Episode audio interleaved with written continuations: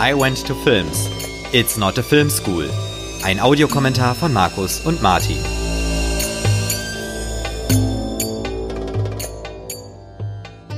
Hallo und herzlich willkommen zu einer neuen Ausgabe von I Went to Films, dem Filmpodcast. Wir schauen Filme und besprechen sie dabei.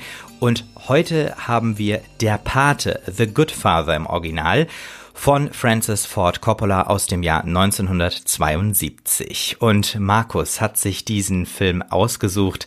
Markus, warum schauen wir heute Der Pate? Ja, hallo auch erstmal von mir. Die Frage ist ja eigentlich schon fast mit dem Filmtitel beantwortet. Ähm, der Pate ist für viele einer der besten, mindestens Mafia-Gangsterfilme aller Zeiten, wenn nicht sogar für einige einer der besten Filme aller Zeiten.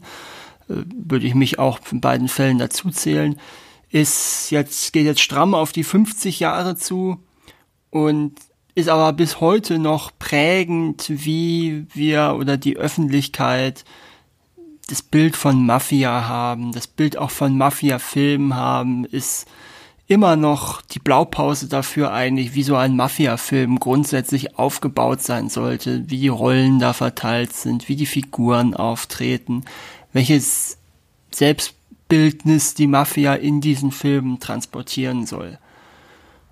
Und da es ja nur auch ein sehr häufig genutztes Genre ist, dachte ich mir, wenn wir schon mal einen richtigen Mafia-Film nehmen, dann nehmen wir auch den Mafia-Film jetzt zu Beginn. Und in diesem Fall ist es der Pate. Und ganz kurz der Hinweis, unser Projekt kann jetzt auch bei Steady unterstützt werden. Der Link dazu steht auf unserer Website iwenttofilms.de. Wir freuen uns über einen kleinen Beitrag. Und heute schauen wir die DVD von Der Pate. Genau. Und äh, wir sehen uns dann doch aufgrund der Tatsache, dass wir das Ganze ja mit Knopf im Ohr hören, die Neusynchro an von 2008, glaube ich. Genau, richtig. Ähm, das ist aber im Prinzip auch nur für uns erstmal relevant. Ähm, für alle, die äh, mit uns den Film schauen, ihr könnt natürlich auch eine andere Audiospur wählen. Oder am besten, was? Am besten natürlich unsere Audiospur. ja, genau, unsere Audiospur. Das ist richtig. Aber ähm, auch äh, wenn man den Film kennt, kann man natürlich auch uns äh, so hören. Das ist auch immer eine Empfehlung, ähm, denn da kann man auch den Film ganz gut nacherleben. Ja, äh, kurze Frage. Hast du irgendwas, was du vorab sagen willst? Ähm, ja, und zwar, ähm, ähm, ich muss sagen, wenn ich weiß, äh, wir äh, besprechen einen sehr, sehr langen Film oder generell es gibt jetzt einen langen Film zu gucken, dann habe ich immer erstmal sehr viel Respekt davor und ähm, es ist wirklich nochmal schwerer, sich äh, darauf einzulassen. Und ähm, mir ist aber nochmal aufgefallen, gerade jetzt in der Vorbereitung nochmal, dass äh, man solchen Filmen die Zeit geben muss und äh, man dann aber auch viel tiefer eintaucht, weil man einfach mehr Zeit hat, auch einzutauchen. Und ähm, deshalb glaube ich, ähm, ist das sicherlich ein Film, der mit seinen fast drei Stunden äh, auch wunderbar äh, ins Kino passt. Ähm, oder halt auch, wenn man sich gut zusammenreißt, das Handy beiseite legen kann, um diesen Film am Stück mal zu gucken, zu Hause. Das äh, ist natürlich immer so eine Herausforderung. Aber dann äh, fühlt man irgendwann mehr mit im Film und äh, es ist nicht so kurzweilig. Und ich muss sagen, das ist, äh, sage ich mal, so eine Sache, die ich vorher vorab nochmal erzählen wollte. Man kann ja auch die ganze Trilogie mal am Stück gucken. Das werden dann, glaube ich, so an die neun Stunden sein. Ja, okay, das ist, ist schon mehr. Das ist schon Tageswerk. Und da kommt man schon in die Überstunden, ne? Ja, genau. Ähm, bei äh, I Went to Films haben wir ja äh, schon einige Filme besprochen, auch unterschiedlichen Genres. Und ähm, gerade wenn ihr den Film äh, gut kennt und präsent habt, dann äh, gibt es einen kleinen äh, Tipp. Dann könnt ihr unsere Folgen auch sehr gut nur als Audio hören und nicht äh, zwangsläufig den Film dabei gucken. Und gerne auch äh, mit, äh, wenn gerade die Zeit knapp ist, auch mit mehrfacher Geschwindigkeit.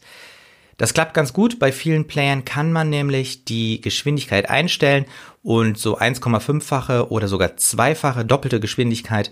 Ähm, das regt das Gehirn unfassbar an, den Film nochmal vor seinem inneren geistigen Auge nachzuempfinden. Genau. Alles klar, dann zähle ich jetzt ein. Ich zähle von drei rückwärts, von drei, zwei, eins und auf Los drücken wir die Play-Taste. Mhm. Drei, zwei, eins, los. Ja. Und wir fangen an mit dem Paramount-Logo. Genau, die Sterne fliegen durch den Himmel und umschließen das, den Schriftzug Paramount und den Berg. Mhm.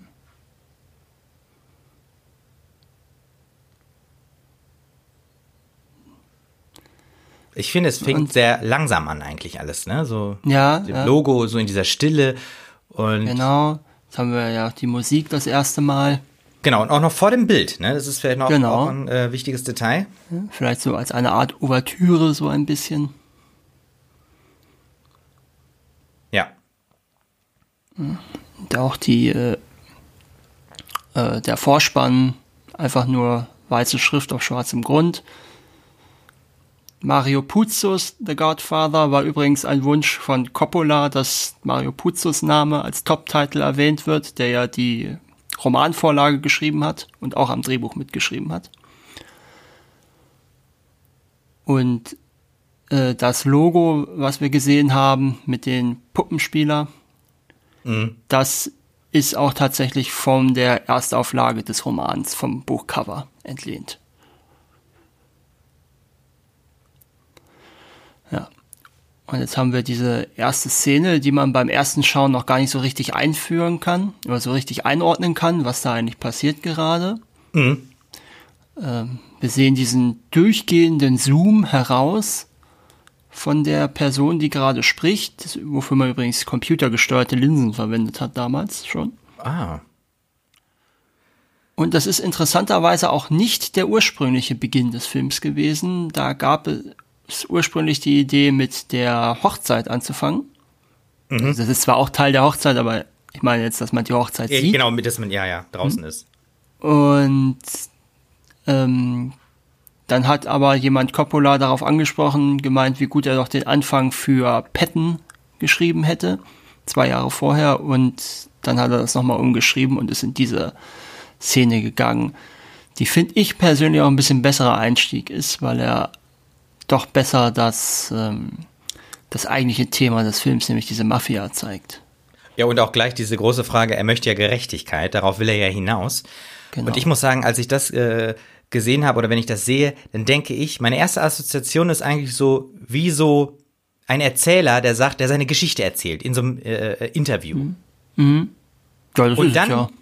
genau, das ist es, aber es geht ja gar nicht um ihn.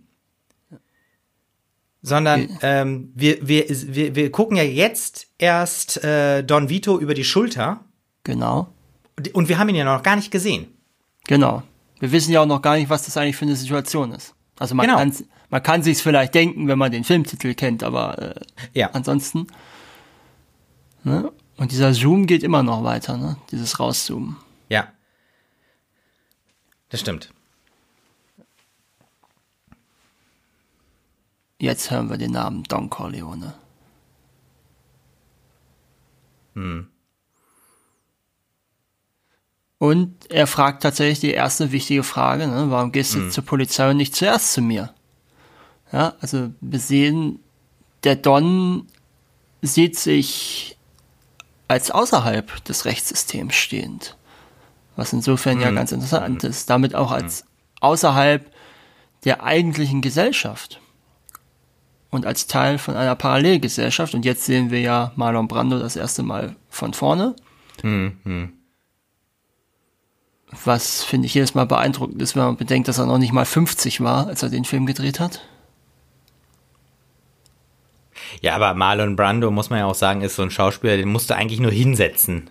Und, ja, ja, klar. Ne, und dann funktioniert das. Was ich hier auch ganz schön finde, dass er mit diesen Kätzchen auf der, äh, auf dem Schoß, sag ich mal, schmust. sowas Menschliches, ne? Genau, richtig. Also er, er ja. kann ihm quasi keinem Wesen irgendwas zu, lei äh, ja. zu Leide tun. Das war übrigens ein Streuner. Der, der, den der eingesetzt haben? Ja, ja, den sie dann gefunden haben und äh, dann haben sie ihn halt mit eingebaut. Oh, Finde ich gut. Also passt super. Ja. Und was ja auch ganz schön ist, diese rote Rose an seinem Smoking, äh, so in der Nähe des Herzes. Ja, gibt natürlich noch so ein gewisses Foreshadowing, was später noch mit ihm passieren wird.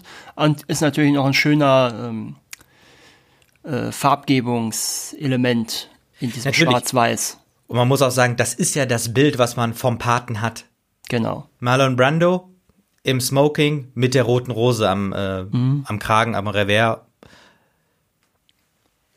Und dem Bulldoggengesicht. Genau. Das war, es ist äh, kein Witz, das war tatsächlich die, äh, die Idee von Marlon Brando, wie er die Figur anlegt. Er hat sich fürs Vorsprechen auch Wattebäusche dann in die Wangen gestopft. Ah, ja, das hab ich, ich habe auch gerade noch mal so überlegt. Ähm, hat er das die ganze Zeit gespielt, dieses aufgeplusterte, oder hat man das, also hat man ihm da geholfen und ihm irgendwas Ja. in den Mund gegeben? Ja, also wie gesagt, beim Vorsprechen hat er sich selber Watte reingesteckt und dann für die Dreharbeiten gab's dann von einem Kieferorthopäden so eine Spezialanfertigung, die das Ah. dann so ein bisschen, Okay. die wahrscheinlich dann dafür gesorgt hat, dass er, äh, dass er da irgendwas im Mund hat und gleichzeitig aber das Sprechen nicht behindert. Ja, okay, ja. Ja, man, man hat auch so das Gefühl, dass er so ein bisschen seinen Unterkiefer nach vorne schiebt, ne? Und damit dem Ganzen so eine, Nein. ja, so eine distanzierte Art gibt. Jetzt sehen wir Sonny das erste Mal, zumindest Mhm. unscharf. Aber wir sehen ihn halt schon mal. Und ich muss sagen, das finde ich auch gut, äh, diese Geste. Die hat ja so ein bisschen was auch äh, hier vom äh, Klerikalismus, ähm, wo sozusagen die Untergebenen ja auch den Respekt zollen mit dem Handkuss, also zum Beispiel bei Genau. Päpsten oder so. Ja.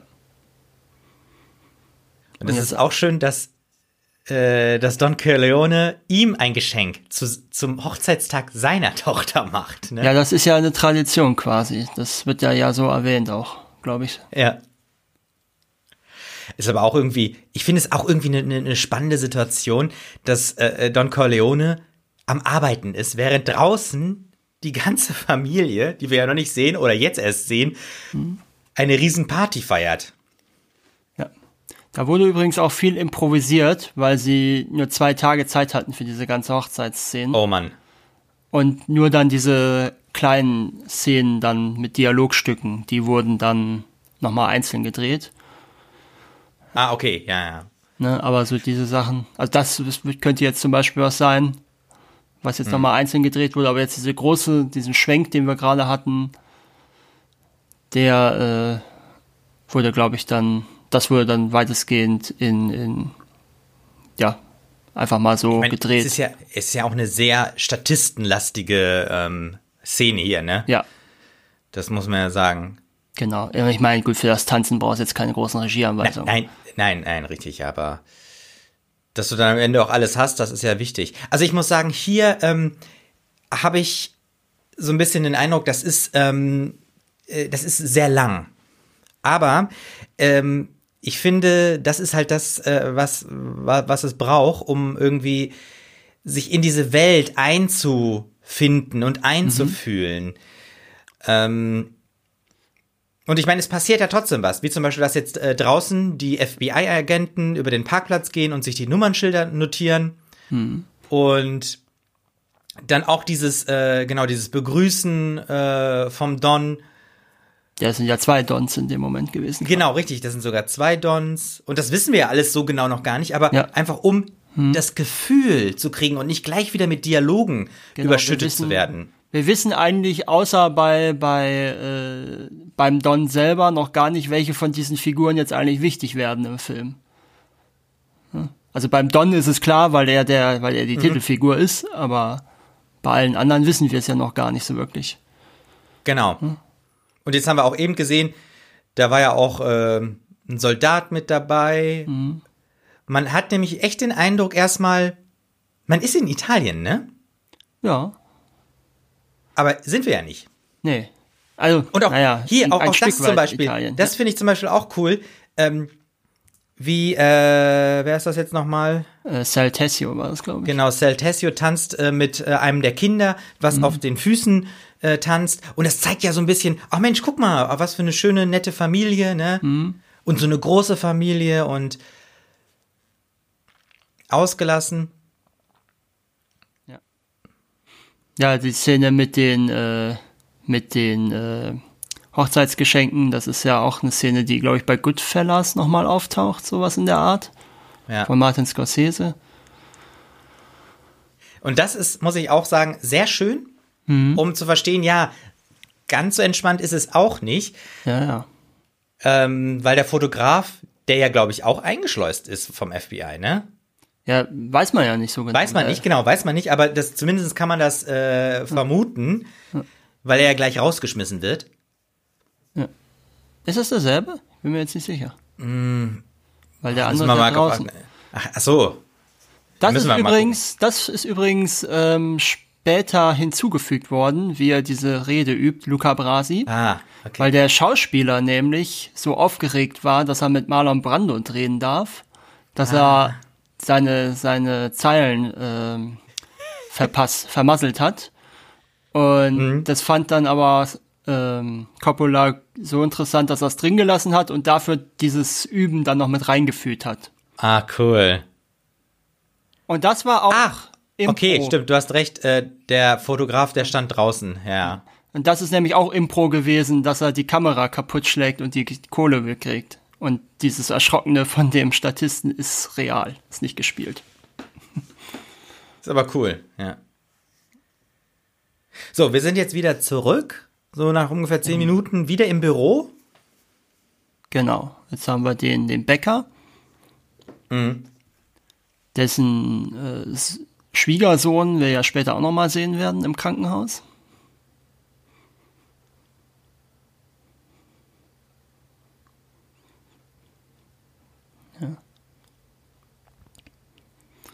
Auch schön, dass eigentlich, äh, das werden wir im Film äh, öfters sehen, dass immer dieser, dass, dass immer so ein, so ein äh, Schnaps gereicht wird, ne?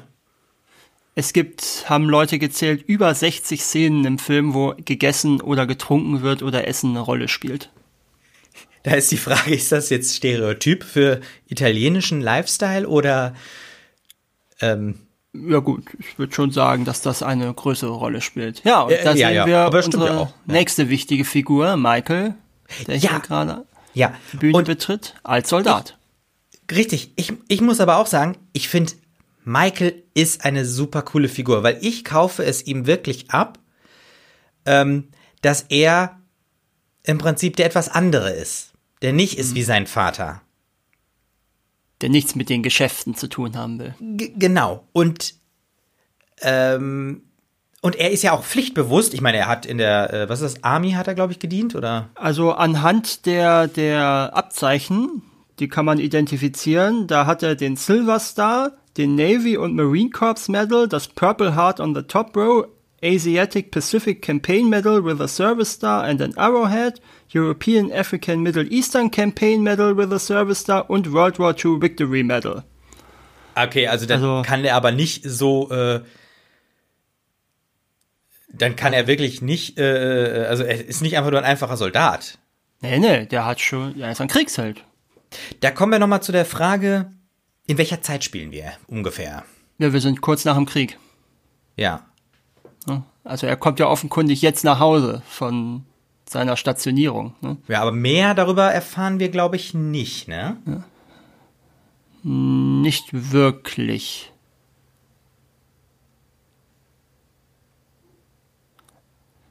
Bin mir jetzt nicht hundertprozentig sicher, aber ich glaube nicht. Aber ich sag mal so, die Tatsache, dass Michael jetzt aus dem Zweiten Weltkrieg nach Hause kommt, gibt ja einen wichtigen Zeitpunkt an. Ja, Und ja, ja. der Film geht jetzt ja nicht über eine Strecke von 10, 15 Jahren oder so, Nee. sondern das ist ja, das ist ja ein Zeitraum von vielleicht eineinhalb Jahren oder so. Genau. Und wir erfahren ja später noch, dass, ähm, sag ich mal, sich diese Gewalt immer so alle zehn Jahre entladen muss. Ne, Genau, zwischen den genau. Familien. Das kommt ja später noch.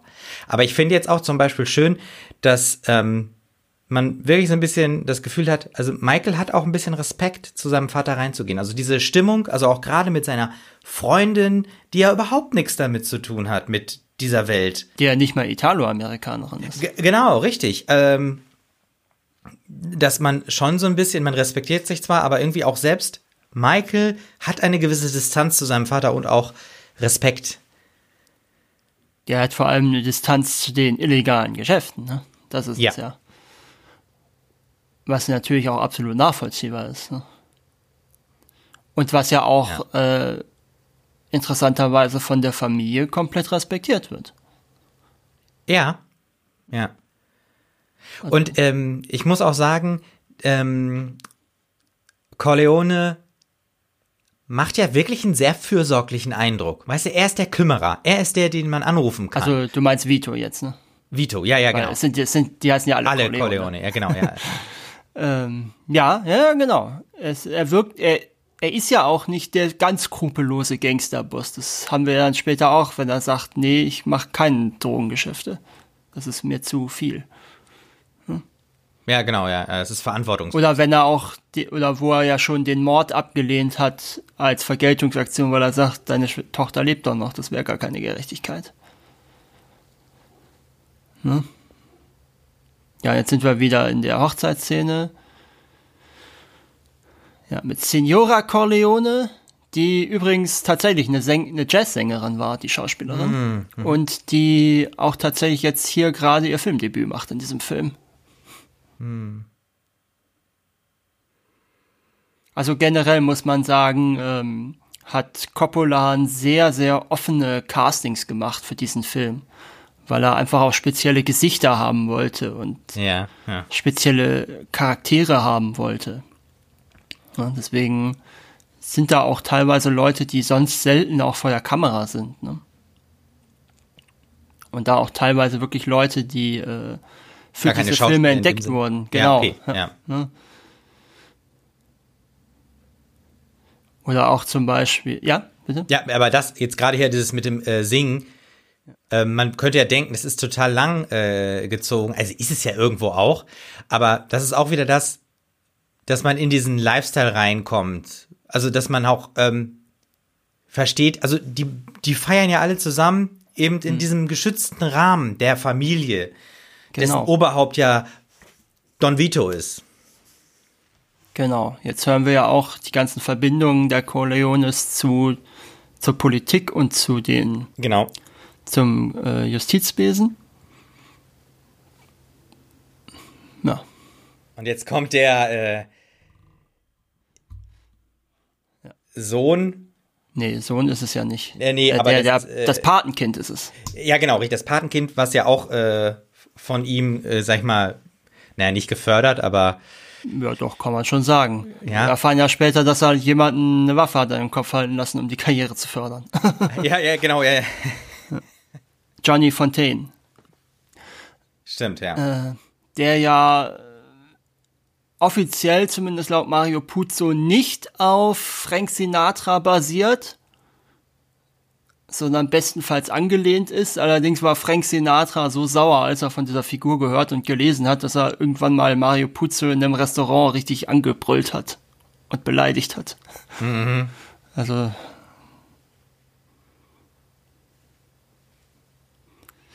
äh, bei, bei bei Sinatra gab es ja auch immer wieder diese Gerüchte über eventuelle Mafia-Verbindungen. Ja, okay, ja. Dementsprechend.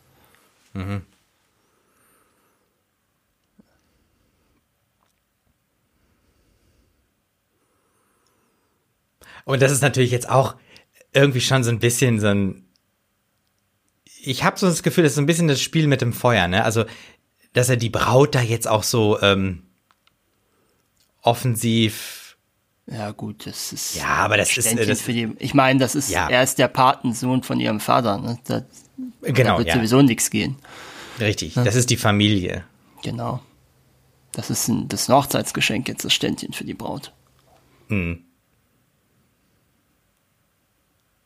Ja, und jetzt erfahren wir, jetzt erfahren wir auch, dass Michael dann doch relativ, äh, zumindest vom Wissen her involviert ist in alles. Mhm. Und also auch Bescheid weiß. Und ähm, auch gleichzeitig ja doch relativ äh, unbefangen, dass diese ganze Story jetzt erzählt, ne? Mhm. Also man merkt schon, dass da diese Distanz gewollt ist von ihm, aber dass er sich da auch nicht ganz entziehen kann. Hm. Ne? Das ist ja dann ein Thema, das dann später ja auch wichtig wird, wenn er spätestens nach Sonnys Tod ja in diese Rolle des Kronprinzen kommt. Mhm, mh. Und auch, ähm, man merkt, wie seine Freundin ja, sie, da so ungläubig ist. Will er mich jetzt gerade auf den Arm nehmen oder ja. Meint er das ernst? Ja, ja, genau. Sie muss sie noch nachdenken drüber.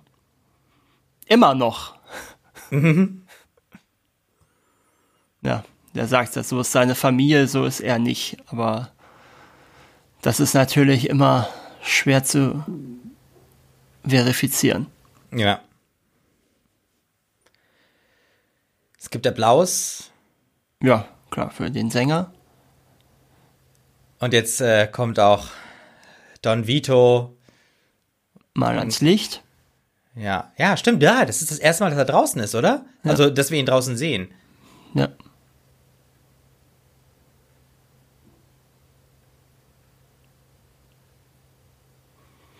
Ja, und jetzt äh, geht er mit Johnny Fontaine gleich in sein Büro, weil Johnny auch noch etwas möchte von ihm.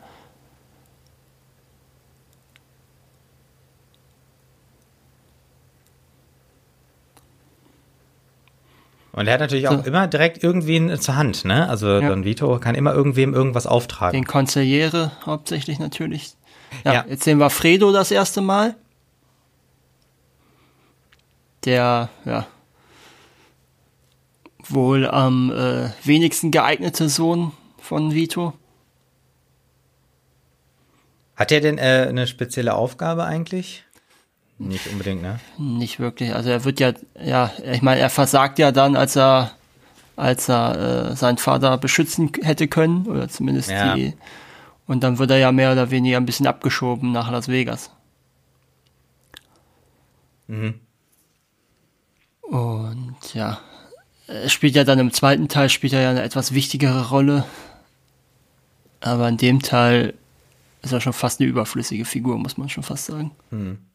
Was mir jetzt auch so auffällt, ist eigentlich diese, ähm, mm, gerade jetzt in den ersten 20 Minuten, wir haben ja so ein ziemliches Schwarz und Weiß im Bild, ne? Also wir haben sozusagen das Helle, das Licht draußen, ne, die Sonne und im Haus ist es sozusagen die Schattenseite, also das dunkle mhm. Büro.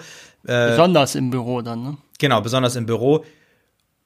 Und das, das sind, glaube ich, so diese zwei Welten, in denen die sich äh, bewegen. Ne? Also einmal im, im Licht der Familie und im Fröhlichen und dann in diesen Hinterzimmern, im Dunklen, im Büro. Das hat man auch so bewusst eingesetzt, um dieses Schattige, dieses Dunkle der Geschäfte zu betonen. Mhm. Und der Film ist so dunkel, das war übrigens auch improvisiert, die Ohrfeige von Marlon Brando. Mhm. Ähm, das war bewusst so, um eben dieses Dunkle der Geschäfte zu betonen.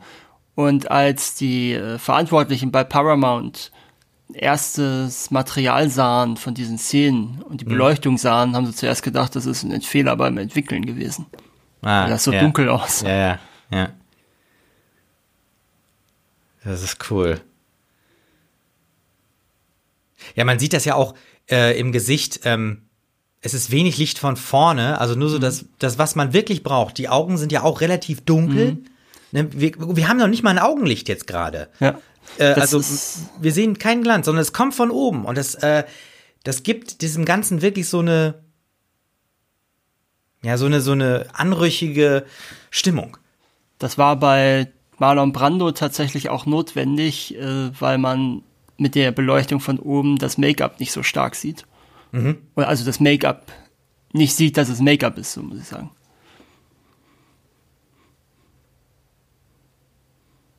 Tja, und hier sehen wir ja auch die Hochzeitstorte, von der vorhin schon gesprochen wurde.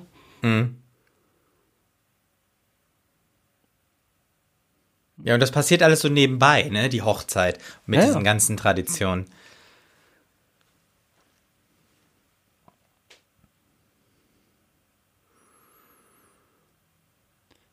Jetzt erfahren wir ja auch so ein bisschen, was mit dem Schwiegersohn ist. Der soll auf jeden Fall nicht so zentral in die Familie eingeführt werden.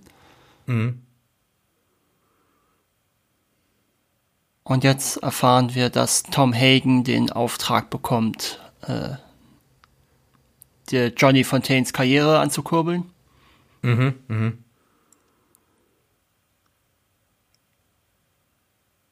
Und jetzt ist erstmal Schluss mit Arbeiten. Und jetzt wird erstmal das Familienfoto gemacht. Genau, weil jetzt alle auch da sind. Inklusive Kay. Mhm, die sich wehrt, weil die ja auch schon so ein bisschen das Gefühl hat, ah, ich weiß nicht, will ich dazugehören, ne? Ja, vor allen Dingen, sind die überhaupt so lange schon zusammen? Ist ja die nächste Frage. Das ich glaube, sie sind nicht frisch zusammen, dafür nee, das ähm, kann die Gespräche zugesetzt, ne? Oder ja, zu, zu ja, ja, ja. Aber ne, wie lange sind Aber sie zusammen? Und vor allen Dingen, ja. wie viel von dieser Zeit haben sie denn zusammen verbracht? Er war ja im Krieg. Ja. Also jetzt lasse mal fünf Jahre zusammen sein, von denen er drei Jahre fast durchgehend in Europa oder äh, in Asien war. Und man muss ja auch sagen, das hat ja eventuell auch Sprengkraft, ne? Also ich meine, äh, weil ähm, Don Vito hat sich ja da nicht gegen gewehrt oder so, mhm. dass sie mit drauf ist. Und ähm, ich kann ja. mir vorstellen, dass, äh, also ich meine, heute ist das, glaube ich, egal, aber früher war das schon eher ein Thema noch, dass man sagt, ja, wer darf denn mit auf so ein wichtiges Foto, ne? Also ja. jede Begleitperson, die vielleicht ein Jahr später schon gar, gar nicht mehr relevant ist, ja gut, was wir ja auch so ein bisschen angedeutet kriegen, vor allem durch Sonny, ist ja, dass man offenkundig durchaus eine Hauptfrau haben kann und ein paar so eine Art Nebenfrau. Ja. Hauptsache, man behandelt die Hauptfrau korrekt. Das stimmt. Hier sind wir jetzt bei Volts International Pictures. Hast du eine Idee, äh, an wen das angelehnt sein könnte oder wo? Soll wohl so ein bisschen an Jack Warner angelehnt sein, die Figur. Ja.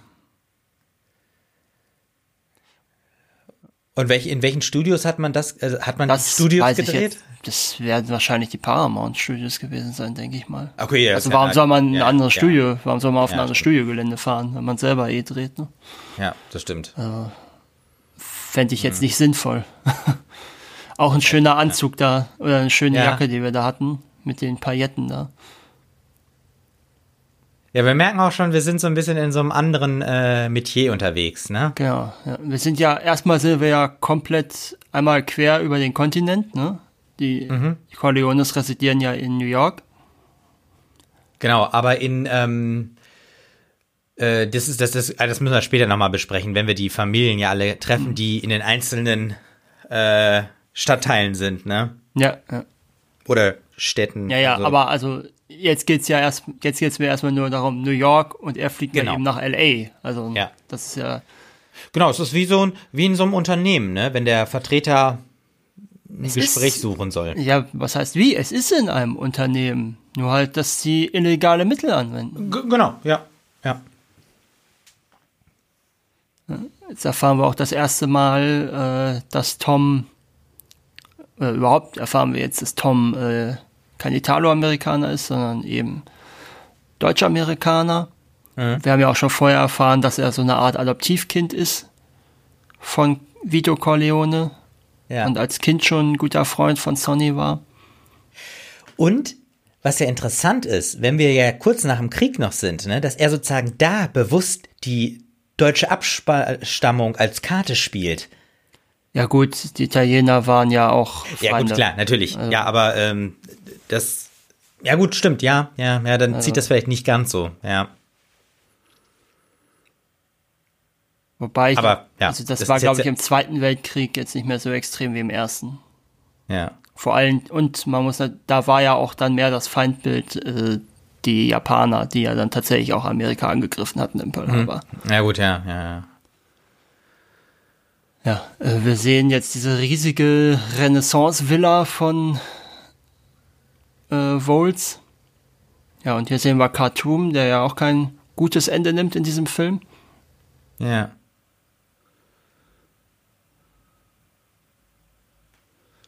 Was waren es? 600.000, hat er gesagt. Ja, richtig. Das. Was er damals ich muss sagen, das ist, ähm, ich finde, es ist eine, ähm, man muss ja, man muss ja sagen, wir haben jetzt äh, so eine halbe Stunde fast und wir haben immer noch keine Gewalt gesehen, ne? Außer halt die zerschlagenen Kameras, ne? Ach so, ja, ja, das stimmt. Ja. Ja, das ist richtig. Ähm, denn äh, Aber- wir haben noch kein Blut gesehen. Genau, genau. Es ist sowieso interessant, ne? man hat das Gefühl, wir haben schon eine halbe Stunde rum, das, bei manchen Filmen ist das schon ein Drittel. Und wir haben ja auch immer das Gefühl, jetzt hat es noch gar nicht richtig angefangen. Ja, ja, ja, genau. Und, Und die, die eigentliche Story des Films hat ja auch wirklich noch gar nicht angefangen. Ne? und ich glaube, das ist das, äh, das äh, Außergewöhnliche bei diesem Film, dass er als Film wirklich, also es ist ähnlich so wie bei einer Oper. Wir hatten ja auch eine Ouvertüre am Anfang ohne Bild. Und ich meine eher so auch das Erleben. Das Problem bei einer Oper ist auch, das ist nichts, was du schnell konsumierst, sondern du musst dich da Stunden hinsetzen und das auf dich wirken lassen. Und diese Wirkung entfaltet sich über Zeit. Und wir fühlen uns ja jetzt auch in diese Welt erstmal rein. Ja. Ja, äh, ich hoffe, man sieht es gleich nochmal. Man hat gesehen, was an der Mitte des Tisches standes. Ich weiß nicht, ob du darauf geachtet hast. Nee. Eine Schüssel mit Orangen. Und Orangen sind in dem Film ein wichtiger, ein wichtiger Marker, der immer auf entweder einen Tod oder einen beinahe Tod hinweist. Ja, und dann sind wir ja hier quasi an, bei der ersten, also das erste Mal bei dieser Sache mit Genau. äh, Tod, ne? Genau. Ne? In dem Fall wird es ja dann natürlich ja. das Tier, das äh, getötet Ja. wird. Auch schon so eine gewisse, so eine gewisse Arroganz auch, ne? Vielleicht kann ihr Chauffeur Mhm. mich zum Flughafen bringen. Nachdem er quasi rausgeschmissen wurde. Ja. Aber eine schöne Villa, muss man sagen. Ja, doch, doch, doch, das, das stimmt. Ja, jetzt kommen wir zu einer der Szenen schlechthin dieses Films. Wenn nicht vielleicht sogar zu mit der berühmtesten Szene. Und eigentlich denkt man so, ach, alles gut, idyllisch, wir sehen die Sonne. Ja gut, Ähm. man, man kann sich natürlich denken, dass irgendwas passiert. Der Oscar links ist übrigens ein echter Oscar. Den hat, Ja, äh, habe ich mich auch gefragt. den hat ähm, Coppola zwei Jahre zuvor für das Drehbuch zu Patton gewonnen. Hat er gesagt, ach, ich bringe noch eine Requisite mit. Naja, man muss ja ein bisschen sparen bei dem Film. Ne? War ja eine etwas Ja, schwierige ja. Produktion. Ja, und wir, wir denken, okay, jetzt ist irgendwas mit ihm zuerst. Ne? Ja, richtig. Ist er tot? Ja, Ich habe auch erst gedacht, er liegt, beim ersten Gucken denkt man so, er liegt unter dem Kissen. Weißt du, so, er drückt. Aber dann Ja, jetzt erkennt steht- man erst, er liegt er dahinter. auf. Wir Ja, sehen das Blut, wir denken, okay, jetzt ist mit ihm was passiert. Haben sie ihn irgendwie erstochen oder so im Schlaf oder erschossen? Ja. Ich finde, das ist wirklich gut gemacht, weil es ist alles in einer, ähm, äh, in einem Take. Jetzt, jetzt sieht er das Blut, denkt sich, Ja, mein Gott, was ist mit meins? Mhm. mir passiert? Ne? Wir, Die Musik baut sich auf, baut sich auf, Ja. Alles voller Blut. Und jetzt sehen wir, es ist Khartoum. Ja. Das ist übrigens ein echter Pferdekopf gewesen. Oh. Aus einer Hunde, Hundefuttermittelfabrik. Ach so, das heißt aus einer Schlachtung? Naja, für Hundefuttermittel. Ja. Da sind sie damals mit dem, äh, mit dem Produktionsdesigner hingegangen, haben sich die Pferde angeguckt, die demnächst geschlachtet werden sollen. Hat er sich eins ausgesucht, was wahrscheinlich zu dem Pferd, was sie schon gecastet haben, passt. Äh, wenn das geschlachtet ist, schicken sie es uns den Schädel zu. Und dann kam das wohl, Einmal dann kam das wohl in so einem, ja, dann kam das wohl wirklich in so einem gekühlten Päckchen an Coppola an auf dem Paramount-Gelände. macht Okay. das Päckchen auf und oh ja. oh. Ah ja, schön. Da ist der Pferdekopf, den ich bestellt habe. Oh Mann. regen sich übrigens immer viele Leute drüber auf über diese Szene. Aber äh, Ja gut, aber das ist ja auch, ähm, ich meine, jetzt filmisch gesehen, ähm, geht es ja auch darum, einzuschüchtern, ne? ja, also es geht halt darum, dass ein echter Pferdekopf verwendet wird. Aber es ist nun mal, der kommt ja aus der Schlachtung, ne? Der wäre sowieso, Ja, das Pferd wäre ja eh ja, ja. getötet worden. Das ist ein Schlachtabfall gewesen. Ja. Ja, und Aber jetzt ich muss sagen, das war schon eindrücklich, genau. Und, Ja. äh, und die Szene wäre, die. Szene war in der ersten Idee von Coppola nicht drin. Die wollte er gar nicht übernehmen. Und dann hat er aber, erst dann hat er aber zum Glück noch rechtzeitig erkannt, wie ikonisch diese Szene sein könnte Mhm, und welche Wirkmacht die entfalten kann. Und hat sie dann doch zum Glück mit eingefügt ins Drehbuch. Mhm. Aber kann man sich heute gar nicht mehr vorstellen, dass gerade diese Szene äh, zur Disposition überhaupt stehen konnte. Ah, und jetzt haben wir schon das allererste Mal das Thema mit, äh, dass sich was ändert, ne? Und dass äh, Rauschgift immer mehr Bedeutung bekommt und sozusagen in Genau. 10 oder 15 Jahren äh, das Haupt, die Haupteinnahmequelle von ähm, Rausch, äh, also von, von den äh, Mafia-Familien sein wird. Genau. Wir haben auch Solozzo, hm, der ja ab ehesten so die Rolle des Antagonisten, zumindest über weite Zeit des Films, spielen wird. Ja, wir sind hier in der, ja, wie soll man es nennen, in dem Schein, Scheinbüro der Corleone-Familie. Sind wir bei der äh, bei den Corleones? Ich glaube schon, oder? Nee, ich glaube, weil es ist nicht ähm, Don Vito jetzt zu ihm gekommen? Aber er holt doch später Luca Brasi da rein. Also Vito. Und redet dann alleine mit Luca Brasi. Ach so, ja, müssen wir mal, müssen wir darauf achten. Weil das macht er, weil. Außerdem hat er ja einen Vorschlag an Vito, da kommt, da lässt der Vito ja, da lässt er ja nicht den Don herkommen zu sich. Also das würde, das macht eigentlich, nee, das macht gar keinen Sinn. Das muss bei den Corleones irgendwo sein. Entweder neutraler Raum oder Corleones. Und du siehst ja auch, da sitzen sechs Corleones oder sechs Mitglieder äh, des Corleone. Stimmt, und er Clans. schiebt ihm ja auch was ein, ja, du hast Genau. recht. Ja, ja, das, das, muss, ist, äh, das muss, ja. das ist, das wird das äh, offizielle Büro sein für die Wahrung der offiziellen Geschäfte.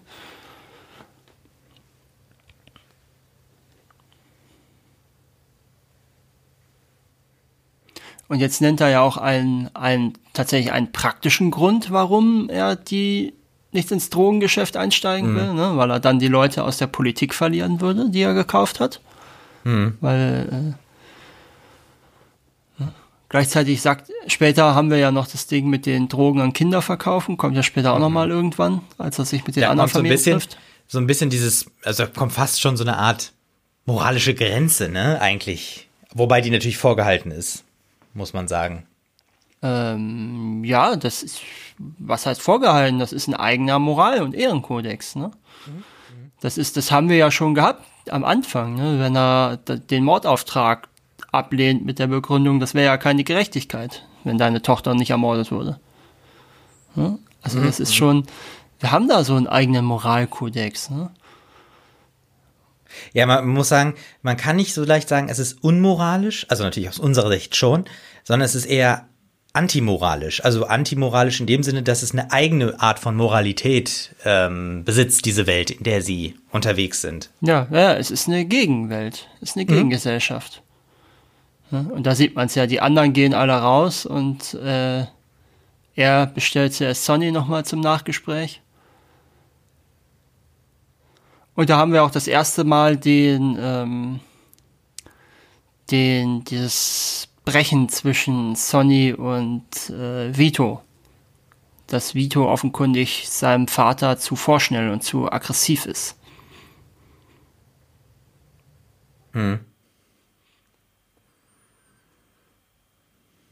Und Johnny bedankt sich äh, bei äh, Don Vito mit einer Handvoll Blumen. Also Handvoll ist gut. Mit einem Einem Riesenstrauß. Riesenstrauß, ja, wollte ich auch gerade sagen. Ja, jetzt haben wir Luca Brasi nochmal drin. Und wir erfahren ja schon, oder wir haben ja schon erfahren durch Michael, dass Luca Brasi ja eigentlich eher der Mann fürs Grobe ist. Und wissen ja auch jetzt, dass äh, Brasi eventuell äh, ganz bestimmte äh, Aktionen starten wird, wenn er sich da jetzt als vermeintlicher äh, Doppelagent sozusagen ausspielt. Das stimmt. Und jetzt sind wir doch das allererste Mal richtig in New York Genau. oder Manhattan, ne? Ja, das ist übrigens die erste Szene, die gedreht wurde. Ah, Ja, ja, ja, genau. Wir sind jetzt richtig in New York, Manhattan. Vorher waren wir ja immer auf dem Landsitz. Mhm. Jetzt sehen wir, wie Luca auch diese schusssichere Weste anlegt, die ihm nichts nützen wird.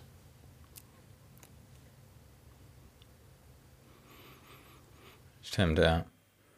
Boah, jetzt sieht man auch erstmal, was das für eine Kante ist eigentlich, ne? Der ist ja relativ groß. Ja, ja, der ist groß und breit. So Ja. wie man, ist halt, so muss man ja auch dann sein als Mann fürs Grobe, für solche Familien. Ja. Und ist das hier jetzt die erste Pistole, die wir sehen? Könnte sein, ja. Ich muss nämlich sagen, ich habe vorher ist mir noch keine aufgefallen. Also die wurde ja schon erwähnt, ne? Luca Brasis Waffe, ne? Ja. Aber es ist jetzt, aber es kann schon sein, dass das das erste Mal ist, ja. Und ähm, das war gerade der Laden, wo die sich getroffen haben, ne? Also äh, vorhin schon. War das ein Laden?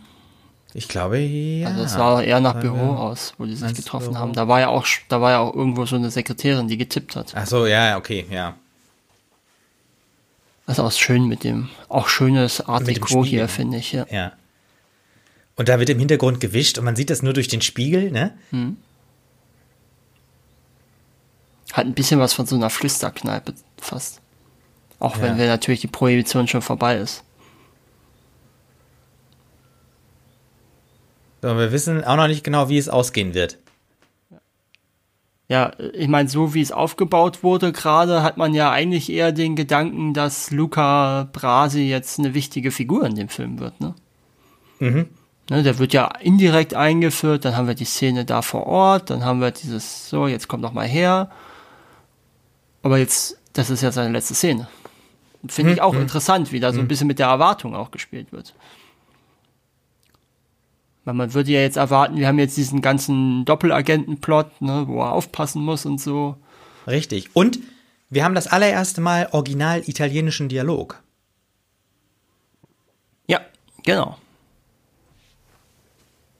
Und das ist ja ähm, äh, auch eine Eigenheit des Films, hattest du mir äh, eingangs schon mal erwähnt, äh, gesagt, ähm, dass es ähm, einfach original so sein soll. Also Ja, ja, genau. Also, ja, ja, genau. gibt's auch diese Diese italienischen Wechsel, Passagen. Ne? genau, zwischen Italienisch, wobei auch unterschiedlich ist. Manchmal wird Hochitalienisch gesprochen, manchmal wird so ein sizilianischer Dialekt gesprochen.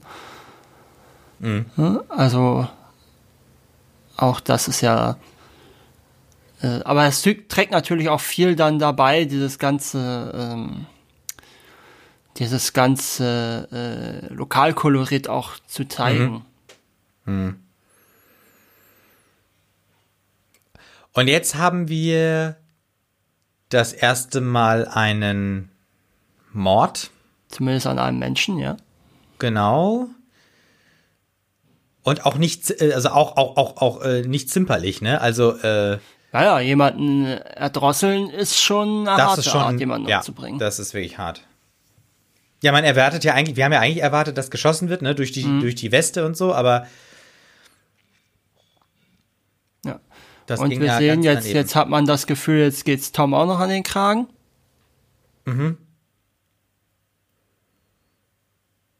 Und äh, cool ist auch, dass wir im Hintergrund die Santa Claus Musik haben. Santa Claus is coming to town.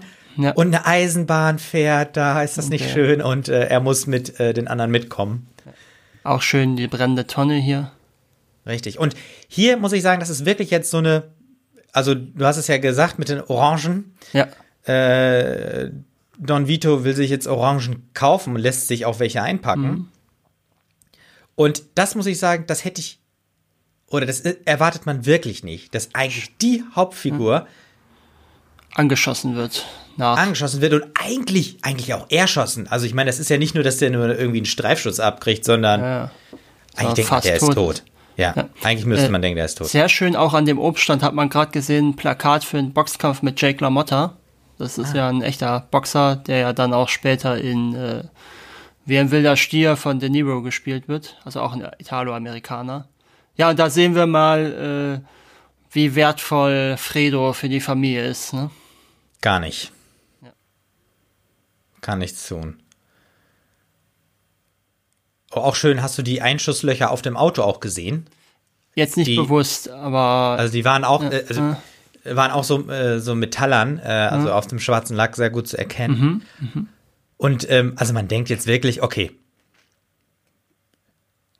Don Vito ist tot. Also der, der hat ja mehrere Schüsse abgekriegt und äh, wir sehen ja auch Blut am Auto und jetzt die Menschen, die kommen. Sind wir da irgendwie in Little Italy oder so? In, äh, könnte sein, ja. Könnte sein. Er ist ja auch, er ist ja hier äh, auch der Don und von allen bewundert. So, jetzt sind wir in der Radio Music Hall. City Music Hall. Ja. Und das ist ganz interessanter Zufall gewesen. Ähm, der Film, den die sich angeschaut haben, Kay und Michael, mhm. ist eine Fortsetzung gewesen von einem anderen Film. Und der Film war die erste Fortsetzung, die für den Oscar nominiert war als bester Film. Mhm. Und der zweite Film, der als Fortsetzung für den besten Oscar nominiert war, war Der Pate 2. okay. Und jetzt auch äh, komisch, dass äh, ja? dass ähm, äh, Michael von seinem Vater aus der Zeitung erfährt, ne? Inwiefern komisch? Naja, also gut, das ist äh, äh, aus heutiger Sicht unvorstellbar, weil man würde wahrscheinlich sofort eine irgendwie eine SMS oder eine WhatsApp oder sonst ja, ja, irgendwo was das, kriegen. Das geht ne? ja alles nicht. Nee, genau, das geht alles nicht. Und und du kannst ja auch Michael nicht einfach anrufen. Ja. Die wissen ja auch gar nicht wahrscheinlich, dass er im Kino war jetzt. Genau. Jetzt meldet sich Michael bei Sony und erkundigt sich. Ja, er erfährt aber immerhin schon mal, dass er noch nicht ganz tot zu sein scheint. Ja, und auch wir, ne? Wir wussten ja auch nicht, was mit ihm ist. Ja, ja und jetzt äh, in dem ganzen Trubel ist noch nicht so ganz klar, dass Tom noch gar nicht, also dass Tom schon längst wieder da sein sollte. Was ich auch schön finde, ist, wie die alle ihre Weihnachtsgeschenke da auch haben ne? und mhm. eigentlich jetzt Weihnachten feiern wollen würden. Was ja dieses ganze, was ja diesen ganzen Anschlag eigentlich noch viel bösartiger macht, das Ganze auch noch vor Weihnachten zu machen. Mhm, mh. Und ich meine, die, die beiden, die haben ja auch eine sehr, sehr komische Beziehung, ne? Oder Ehe auch. Ja. Ähm, jetzt denkt man ja so, trautes Heim. Und also natürlich mit den Umständen ist natürlich ein bisschen sch schwierig. Ja gut, wir haben ja schon gesehen, dass er sie auf jeden Fall auch einmal betrügt. Mhm. Aber ja, ja, das, ich sag mal so, die sind im Umgang mit ihren Frauen sind die bis auf den Paten selber, glaube ich, alle nicht so doll. Ne? Also ja, und das ist interessant. Scheinbar ist diese Art von Verlässlichkeit das, was den Paten ausmachen muss. Darum wird ja auch Michael quasi, ist, ist Michael eigentlich auch von vornherein, obwohl er immer so dieses Weichei irgendwie so ein bisschen, oder ne, dieser Softie, sag ich mal, diesen Softie verkörpert, eigentlich der geeignete Kandidat. Ja, aber ist er ja dann gerade nicht, weil er betrügt Kay ja auch dann in Sizilien. Ja, wobei er, glaube ich, also bei mir kommt das eher so an, dass es ähm, eher eigentlich weiter Fassade aufbauen ist. weißt du, so ein bisschen ähm, mhm, mh. zu spielen, okay, er ist ja einfach nur einer, der ähm, dort lebt und unauffällig ist und natürlich auch heiratet, weil wenn er jetzt einfach Junggeselle bleiben würde, dann wäre es ja, also dann wäre es ja ähm, auffällig irgendwie, was ist mit dem los und der bleibt da irgendwie und der lebt da irgendwie und ja gut, ja, aber es ist ja auch, er könnte ja sagen, ja, ich habe noch eine Familie in Amerika, weil das er ja. Ja, aber dann, aber dann ja kommen ja die Fragen, weißt du, dann kommen ja die Fragen, äh, warum, ähm, warum bist du nicht bei deiner Familie in Amerika? Ja, kann ich nicht hin. Nee, nö, ja, weil ich ja, mich verstecken muss. Ja, kann ja sagen, aus finanziellen Gründen. Ich gehe, versuche jetzt in der Heimat Fuß zu fassen, in der alten Heimat Fuß zu fassen, hm. um äh, und hol sie dann nach. So wie man es ja sonst ja, auch macht. Okay, also. ähm, richtig. Ja, wir können ja gleich nochmal, äh, ja, wenn es soweit ist, darüber sprechen. Genau. Ähm,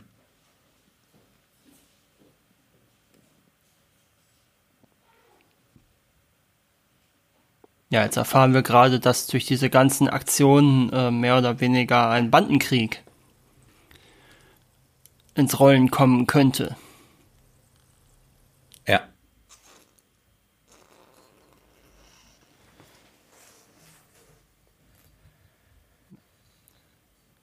Ja, und Solozzo behauptet jetzt einfach mal, dass der Pate tot ist. Ob, er's, ob das jetzt eine Lüge ist oder ob er davon einfach ausgeht, aufgrund der Verletzungen, sei mal dahingestellt.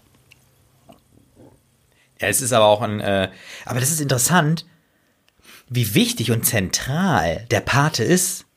Also, weißt du, solange er lebt, also man könnte ja denken, ähm, er ist handlungsunfähig und unbedeutend, sobald er nicht mehr selber agieren kann. Mhm. Aber das stimmt ja nicht. weil ähm, da so viel Vertrauen und ähm, das so eine Bedeutung hat für alle Beteiligten, was der Pate sagt, dass ihm alle folgen und gehorchen. Und es gibt ja auch keinen eindeutigen Nachfolger, das ist ja auch das Problem. Mhm. Sonny wird ja offenbar noch dazu aufgebaut, so habe ich immer, so habe ich jedenfalls das Gefühl, dass Sonny nicht der eindeutige Kronprinz ist, beziehungsweise mhm, dass offenkundig ja Vito noch nicht das Gefühl hat, sich zur Ruhe setzen zu können. Und er macht auch eigentlich nicht den Eindruck, dass er schon so weit ist, zur Ruhe äh, sich setzen zu müssen. Ja, ich weiß nicht, ich habe schon das Gefühl, dass er schon jemand wäre, der sagen würde, so jetzt ist wie jetzt ist mein Sohn so weit zu übernehmen, jetzt tritt ich ab. Also man sieht ja auch später, später sieht man ja auch durchaus so, ja, das Rentner-Dasein ja, jetzt nicht als Belastung empfindet. Nee, das ist richtig. Aber ich glaube, das hat halt diese, diese fünf Kugeln, die wir jetzt nochmal gerade gehört haben, das hat das schon, das hat ihn ja, also körperlich wirklich sehr geschwächt dann auch. Also der, der kommt ja nie wieder so zu einer, ich meine, wir haben ihn nie richtig vital erlebt. Mhm. Hier muss ich sagen, bisschen gefährlich mit einem Wagen zu fahren, äh, wo nur ein Rücklicht funktioniert. Vor allem in Amerika. Ja, und vor allem auch, äh, wenn man ähm, durchaus in einem Geschäft unterwegs ist, wo man nicht gerne immer mit der Polizei zu tun haben möchte. Ich finde das auch eine sehr schöne Szene, wie die da alle in Trauer sitzen. Ja, man hat eigentlich das Gefühl, äh, man betritt ein Trauerhaus, ne? Naja, wo jetzt, ja, genau. Hm. So kurz vor der Beerdigung. Genau, ja. Und ich finde, das ist auch interessant. Man merkt, äh, wenn der Kopf fehlt der Bande, also der Familie, mhm. des Familienoberhaupt, wie auf einmal äh, das Ganze so droht auseinander zu rutschen. Und das ist auch schön, dass eigentlich Michael der Einzige ist, der jetzt gerade aufsteht und so ein bisschen so ein bisschen außen vor wirkt, ne, in dieser ganzen Szene. Ist er ja auch, weil er ist ja nicht in die Geschäfte verwickelt, ne? Genau, richtig, aber. Deswegen, deswegen ja. soll er ja anrufen bei, ich glaube, Luca Brasi. Ja, ne? Weil Luca so, Brasi nee. soll er jetzt anrufen.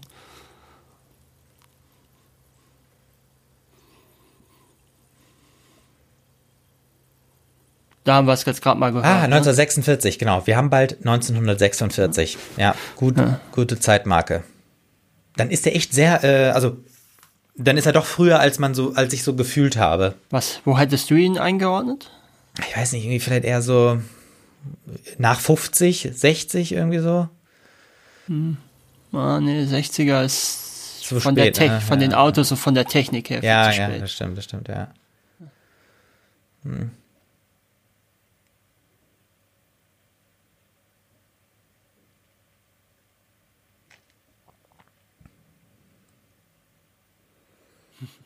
Ja, das ist natürlich Jetzt auch. Reden äh, um den Schnaps. Ja. Und hier haben wir auch schon, dass äh, Sonny auch wirklich ein Hitzkopf auch ist und auch ähm, sehr schnell Leute mhm. verdächtigt, was ihn ja dann auch äh, später seinen Kopf kosten wird. Ja, man muss ja sagen, das wäre Don Vito nicht passiert. Also allein schon auch deswegen, weil Don Vito dann später nicht äh, selber da langfahren würde. Ja, das ist auch schön, dieses Paket, ne? Mhm. In dieser Weste mit den zwei Fischen. Er schläft bei den Fischen. Ja, also die eine sizilianische Nachricht, also die äh, die die Jungs aber scheinbar gar nicht verstanden haben alle. Das ist auch, das ist interessant, ja. Ja, aber gut, wahrscheinlich hat man das auch so gemacht, ähm, einfach, dass man als Zuschauer auch versteht. Ja, ja, aber es ist ja, ja, trotzdem interessant, dass es ja, ja, heißt, dass die Jungs, die ihr ganzes Leben im Mafia-Geschäft aufgewachsen sind, diese Botschaft offenbar noch nie gesehen haben. Ja, da, also das, das scheint ja doch ungewöhnlich, ist, ne? Ja, aber es zeigt ja offenkundig, was für eine spezielle Situation wir jetzt haben mit den Tatalias und den anderen Familien. Ah, ja. ja? Und wir, du hast es ja selber auch angesprochen, Clemenza sagt ja auch später, ne, alle so und so viele Jahre passiert das. Also das ist ein mhm. historisches mhm. Ereignis innerhalb dieser Gangsterwelt. Mhm. Mhm. Deswegen wissen die das nicht, weil das letzte Mal vielleicht, als sowas gemacht mhm. wurde, waren die noch Kinder für, höchstens. Mhm, mh, da hat mhm. man denen das noch nicht gezeigt. Ja. Ich fand aber auch ganz schön an der Szene gerade, möchte ich nochmal nachträglich sagen, ähm, wie diese Figuren auch dargestellt wurden. Also Sonny mit dem offenen Hemd und dem äh, Unterhemd als mhm. ein bisschen der Prolet. Äh, Michael als derjenige, der so ein bisschen außerhalb lebt, mhm. außerhalb steht, äh, mhm. aber trotzdem auch gleichzeitig eher so ein bisschen kühl wirkt. Hey, Tom als derjenige, der alles bis ins letzte Detail durchplant und schon die äh, Züge der anderen Familien im Kopf überlegt und vorhersagt. Äh, fand ich ganz interessant. So das Verhältnis zwischen diesen drei Brüdern. Du hast recht. Und Fredo wiederum gar nicht dabei. Also auch das Verhältnis zwischen den vier Brüdern de facto, ja. Ja. Ja, das ist ja so ein bisschen auch so diese, vielleicht diese, diese so, so eine unterschwellige Prinzen-Rivalität, äh, ne? Mhm. Wobei ich vermute, dass, ja, eigentlich ist es ja, eigentlich gibt es diese Rivalität ja nicht. Weil eigentlich ist ja klar, es kann nur Sonny werden, ne? Äh, ja. Weil ähm, Tom ist der Konziliere. Übrigens, die Cannoli, die da mitgenommen wurden, bringen die Cannoli mit. Das ist ein Spruch, den Coppolas Onkel immer gesagt hat auch. Das hat er eingebaut. ähm, Tom ist der Konziliere, der hat andere Aufgaben, der kann nicht ins operative Geschäft einsteigen. Und ist auch, ja, ja. muss man dazu sagen, der Adoptivsohn, vielleicht spielt das auch eine Rolle. Äh, Fredo ist von Anfang an klar, dass der nicht in der Lage wäre. Mhm. Und Michael will es ja nicht. Zumindest jetzt noch. Mhm. Also es ist ja eigentlich nur Sonny, es bleibt ja nur Sonny übrig, de facto, der in diese Rolle reinwachsen kann. Alle anderen können oder wollen ja nicht aus verschiedenen Gründen. Ja, gut, das stimmt. Und eigentlich ähm, für die meiste Zeit ist das natürlich auch eine gute Konstellation, mhm. weil eben dann nicht Rivalitäten wirklich auch ausbrechen. Also ja, genau. Ne, das sorgt dann, mhm. das verhindert eben, dass ja, aber das muss man natürlich sagen, das ist ja auch bei Königshäusern oder auch generell, jetzt auch mal bei, bei anderen Ämtern, äh, so in Krisensituationen ist es immer besser, wenn, ähm, also für Krisensituationen, solche Sachen abgesprochen sind hm. oder dass es da ähm, Strategien gibt. Ja. Also wenn man vor der Krise bestimmte Sachen absichert und klärt. Und das scheint ja hier nicht so wirklich der Fall zu sein. Das ist übrigens ein echtes Rezept von äh, was Coppola einfach in den Film einbauen wollte. Ah. Wie er jetzt ja, wie Clemenza jetzt erklärt hat, wie man die Tomatensauce macht. Äh, ja, das Ding ist natürlich auch, es gibt ja keine vorgeschriebenen, ähm, es gibt ja keine Verfassung in Anführungsstrichen, nach der das dann äh, funktionieren würde ja. in dieser Situation. Und wie gesagt, es, ich denke, das ist ja jetzt keine Situation, die jetzt vor zwei Wochen entstanden ist, sondern das ist ja eine Situation, die mindestens seit der Teenagerzeit der Jungs sich entwickelt haben dürfte. Mhm. Mhm. Also ich denke mal, es wird allen sowieso klar gewesen sein, dass Sonny irgendwann mal Vitos Rolle einnimmt. Tom der Konziliere bleibt, Fredo halt da irgendwelche kleinen Jobs macht und äh, mhm. äh, Michael nicht mit der Familie bricht, aber halt auch nichts mit den illegalen Aktivitäten zu tun haben möchte. Mhm.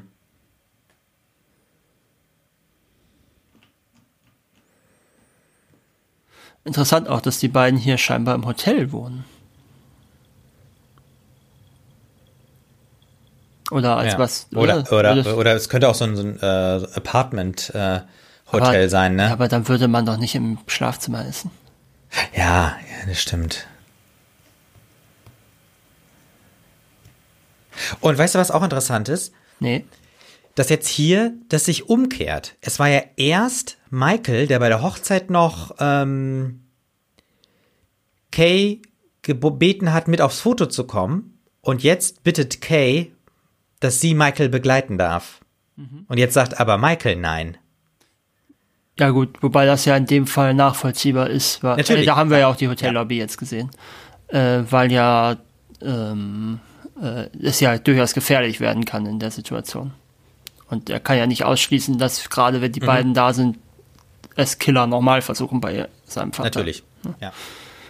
Also das macht er ja nicht unbedingt, um sich von ihr zu distanzieren, sondern es ist ja durchaus auch eine Schutz, ihr gegenüber, um sie nicht in eine Gefahrensituation zu bringen. Klar, klar, klar, ja, ja. Aber das zeigt ja auch nochmal, dass ich was, ähm, also Kay bleibt ja eigentlich die, die immer außerhalb ist. Und Michael, mhm. Der kommt ja quasi zurück, wieder rein. Ja, und genau. Ich ja. finde, hier merkt man schon mal so eine Änderung. Und ich muss auch sagen, hier jetzt, dieses, äh, wo wir das Krankenhaus sehen, das sieht schon irgendwie ungewöhnlich aus. Ich meine, gut, er ist jetzt, es ist jetzt spät abends irgendwann oder sogar nachts. An Weihnachten. An Weihnachten und es ist keiner da. Aber es scheint jemand da zu sein. Und jemand hat irgendwie sein Essen da stehen gelassen. Schön auch, das war dieselbe Art von Tasse wie vorhin auch Solozzo äh, mhm. rausgetrunken hat, als sie Tom entführt hatten. Ach, ja. Aber keiner da. Das, da denkt man schon, oh, es ist irgendwas passiert. Inklusive der Leibwächter. Ja.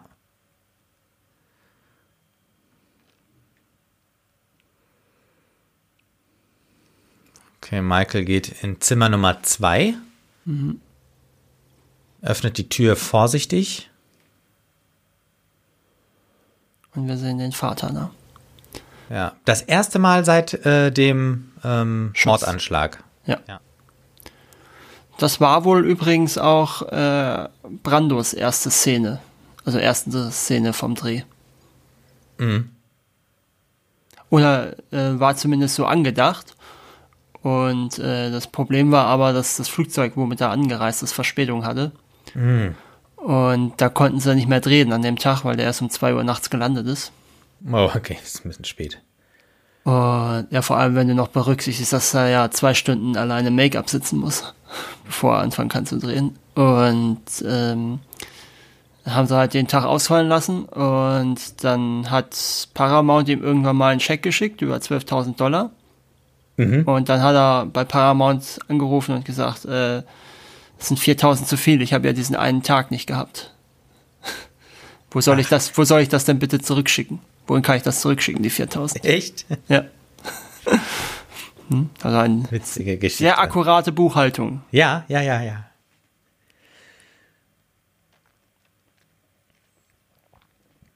Brando war natürlich auch dann der bestbezahlte Schauspieler des Films. Ne? Klar, ja. Also.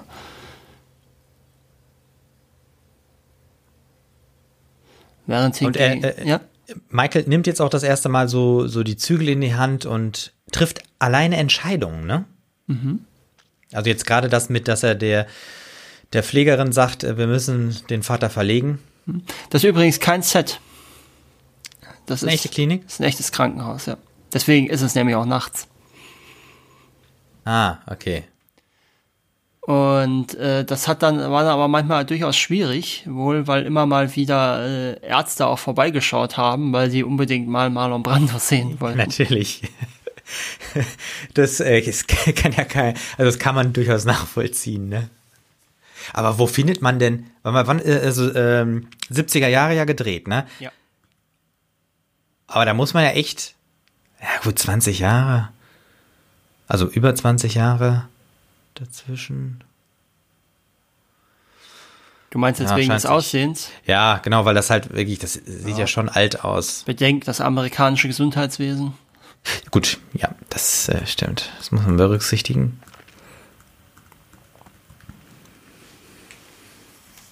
Und jetzt haben wir nämlich Enzo, den wir ja auch schon mal äh, erwähnt Im bekommen Gespräch? haben. Ganz Achso, nee, äh, ne, das ist ja der, das ja, ist ja, ja jetzt ja. der Schwiegersohn von Becker. Mhm. Der, der ja abgeschoben hätte werden sollen. Aber halt auch komisch, dass Enzo mitten in der Nacht kommt, ne? Ja, gut. Der ist ja Bäcker, ne? Vielleicht geht er jetzt danach zur Arbeit. Ach so, ja gut, ja.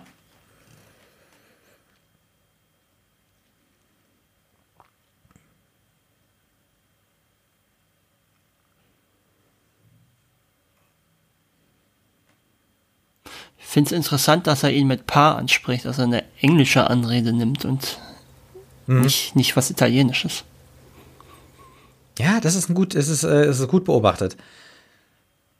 Das zeigt ja auch eigentlich, wie, ähm, wie Michael eigentlich ins, äh, in den italienischen Lifestyle reingehört. Also einmal mit seiner Freundin, er hat in der Army gedient. Aber Don Vito freut sich, ja. dass sein Sohn da ist. Ja, und das war die erste Szene, die dieser Schauspieler überhaupt gedreht hat, Enzo. Jetzt hier draußen. Ah. Und äh, dieses Zittern und dieses Aufgeregtsein ist nicht gespielt. Das ist halt einfach, weil er so aufgeregt finde, war. das, Aber es passt halt. das, sieht, das passt total gut. Und vor allem, du hast wirklich recht, man sieht es ja auch. Also ich habe auch gedacht, Alter, wie kriegt man das hin, so äh, äh, das so rüberzubringen? Ja, weil es halt nicht gespielt ist. Also da muss man sagen, da hat Coppola offenkundig ein gutes Händchen für. Ja, für Schauspieler, ne? Ja, und auch solche natürlichen Sachen einfließen zu lassen, Mhm. wie sie für die Story gebraucht werden, ne? wie bei Luca Brasi am Anfang. Mhm, ja. Mit, dem, mit der Übung und so. Und auch schön, dass Michael ja so die grundsätzlichen Kniffe schon drauf hat. Auch, ne? Ja, gut, Also so ist ja mit diesem, mit der Hand, ne? Sozusagen äh, simulieren, man hätte den Revolver bereit oder so. Ja gut, ich meine, jetzt dürfen wir jetzt nicht so tun, als ob Michael jetzt irgendwie äh, Versicherungsbeamter oder so wäre. Der hat im Krieg gedient. Also der Michael hat Leute erschossen. Gut, ja. ne, und wurde und stand auch schon im Schussgefecht und in Schusswechseln. Ne, das dürfen wir ja da nicht vergessen. Es ist ja jetzt nicht so, dass er da überhaupt nichts mit solchen Themen zu tun hatte. Nur eben im Krieg und nicht im nicht im nicht im organisierten Verbrechen. Aber ganz fremd ist ihm das ja, Ja, gut, nicht, das, das- Verwenden das einer. Waffe und so. Aber ich finde, das kommt halt nicht so rüber, weil er, er, lässt ihn ja auch nicht raushängen, den Krieger, ne? Ja, ja, ja, ja. Ja, jetzt sehen wir McCluskey das erste Mal. Und wir hören auch so einen Donner, ne?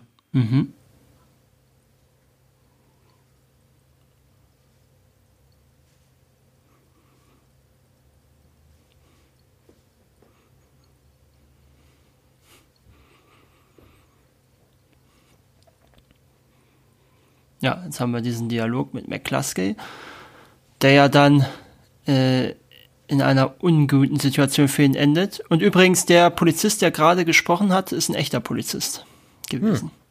Als Statist, der sogar in einem nicht ganz unbekannten Fall, nämlich mit der sogenannten French Connection, die er dann später auch einen eigenen Film bekommen hat, äh, aktiv war. Zumindest laut Aussage von, äh, von Coppola.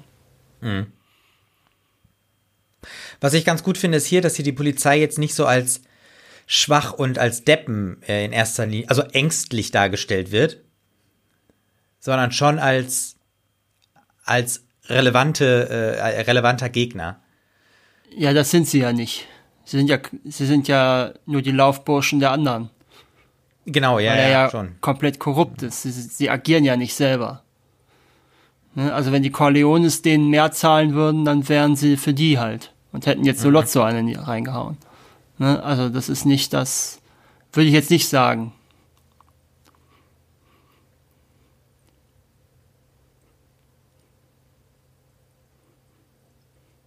Und wie personalintensiv dieses Anwesen auch ist, ne? So viele Leute immer.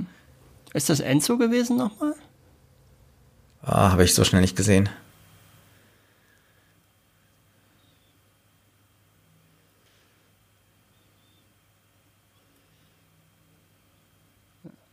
Das erste Mitglied der Tartalias ist nun auch tot. Ah, und da hat man jetzt gerade im Hintergrund gesehen, Ja. äh, dass eines der Autos eine Stoßstange aus Holz hatte. Ist dir das aufgefallen? nee. Aber Äh, da und ist wohl scheinbar, musste wahrscheinlich was repariert werden, ne? Nein, nein. Damals hat man äh, im Krieg die Stoßstangen gespendet und durch Holz ersetzt für die Rüstungsproduktion. Ah. Und ja. äh, wir sind ja jetzt Anfang 46, also Ja. ne, es haben halt noch nicht alle Auto oder alle Besitzer ihre, ihre bereits neue Stoßstangen umrüsten können. ja. Das hat mehrere Jahre gedauert. Aber ist ein schönes Detail, dass man das Sehr schön, ja, gut hat. gesehen. Gut gesehen, ja. Auch, dass man darauf geachtet hat bei den Dreharbeiten. Ja. Und was ich auch ganz interessant fand, das hat man ja auch schon vorhin gesehen, wie Michael äh, schon so Posen einnimmt, die dann ihn zum Paten machen werden, wo das schon angedeutet wird. Ne? Spät, am An oder vorhin, wo sie da gemeinsam beim Kriegsrat gesessen sind, ist er ja auch derjenige, der hinter den Schreibtisch gegangen ist. Mhm. Ne? Er lässt sich jetzt hier nieder, guckt das Gespräch zwischen seinen beiden Brüdern an Und Ja, kommt Sonny ist ja der Hitzkopf. Also Genau. der, er lässt, sich auch in diesem, eigentlich. er lässt sich auch in diesem großen Sessel nieder. Ja, und Tom ist ja auch, das erfahren wir später auch, Tom ist auch ungeeignet, weil er für das, was kommen muss, äh, wiederum zu, ähm, zu ruhig ist und zu zurückhaltend. Ne?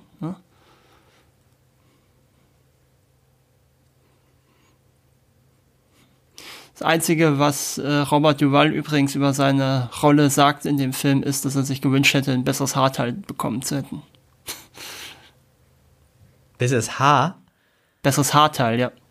Also es ist nicht sein echtes Haar. Aber es passt zu der Rolle irgendwie. Also finde ich jetzt nicht so. Ja. Aber ihm scheint es nicht gefallen zu haben.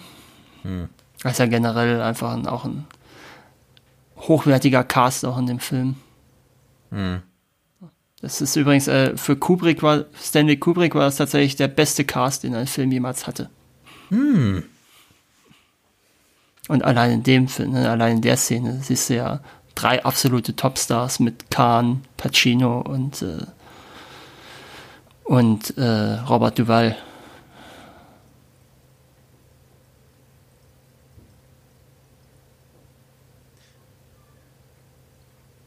Michael kommt jetzt erst zu Wort.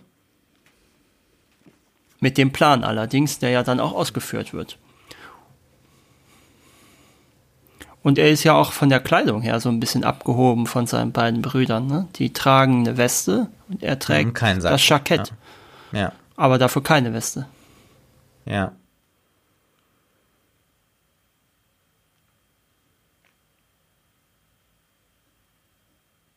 Und ich, ich, ich muss sagen, ich habe immer noch das Gefühl, Michael ist der liebe Junge. Ne, der jetzt sozusagen, und der wird ja auch gleich dafür ausgelacht, für den Plan, den er vorschlägt. Äh, der liebe Junge, der jetzt so ein ausgefeiltes Mordkomplott vorschlägt. Ja, richtig. Und ich, also ich muss, ich muss ganz ehrlich sagen, ich, ich vergesse total, dass er in der, in der Army war. Und dass er wahrscheinlich sogar auch schon mal auf Menschen geschossen, wenn nicht sogar getötet hat. Deswegen habe ich das ja vorhin erwähnt. Ne? Das darf Ja. nicht, das ist, das ist, gehört ja auch zu dieser Figur und zu dieser Rolle. Natürlich. Natürlich. würde Aber es sogar kann ja auch nicht- sein, ich dass würde- er, dass er, Ich würde sogar nicht ausschließen, dass Michael mehr Menschen umgebracht hat im Krieg als alle anderen Figuren. Äh, Das Vielleicht, kann wenn man jetzt Clemenza sein. und Tessio rausnimmt, aber der hat sicherlich mehr Menschen umgebracht, direkt persönlich, als seine Brüder. könnte sein, aber es kann natürlich auch sein, äh, je nachdem, wo der eingesetzt war, wie auch immer, dass er vielleicht auch gar keinen umgebracht hat und äh, vielleicht früh verwundet wurde oder was auch immer. Aber dafür werden wahrscheinlich die ganzen Auszeichnungen Ja, nicht das sprechen. würde ich mal also, auch vermuten. Ne, das ist Zumal er ja offenkundig in beiden, so auf beiden Kontinenten, sowohl in Asien als, also sowohl im Pazifik als auch im Europäischen Hm. Krieg gedient hat. Also, das spricht ja nicht dafür, Mhm. dass er irgendein Schreibtischtäter war oder, oder schnell verwundet wurde. Ja. Aber auch das, dass, dass ihm sozusagen diese, die präparierte Pistole äh, erklärt wird. Ne, das, das erweckt doch wirklich den Eindruck, als hätte Michael keine Ahnung. Ja gut, das ist natürlich nochmal was anderes. Ne? So, ein, so ein Revolver ist ja jetzt auch keine Waffe, mit der er gedient haben wird im Krieg. Nein, aber so generell. Guck mal, wie vorsichtig er schießt, so, ne? Und auch, dass er sagt, oh, die zieht ja ganz schön oder knallt ja ganz schön. Das ist so. Ich hab, ich vergesse total, dass er äh, eigentlich Soldat ist. Und er kommt auch überhaupt nicht als Soldat rüber. Guck mal, wie, wie unbeholfen er da steht. Der steht ja nicht selbstbewusst da mit dem Revolver in der Hand. Ja, weil er, halt, er hat was anderes gelernt. Ne? Er hat das Anlegen mit Ja. einem Gewehr gelernt. Das ist ein Unterschied, ob du ein Ja, Gewehr natürlich oder ist es ein Pistole Unterschied, nimmst. aber, aber ich, ich glaube, also, ich meine, wenn, bei mir ist es egal, welche Waffe ich in die Hand nehmen würde, es würde immer unbeholfen aussehen. Aber dass er da jetzt so als, sozusagen als Schüler mehr oder weniger da kommt, das finde ich so ungewöhnlich. Deswegen glaubt man ihm Und du darfst ja auch nicht er vergessen, wir sehen ja auch, dass das, das ist ja auch eine behandelte Waffe. Das ist ja keine Standardwaffe. Natürlich, natürlich. Das musst du ja auch bedenken. Jetzt haben wir gerade diese Szene, äh, diese, diese Anekdote von wegen alle zehn Jahre muss so eine Reinigung stattfinden, wo du schon erwähnt hattest.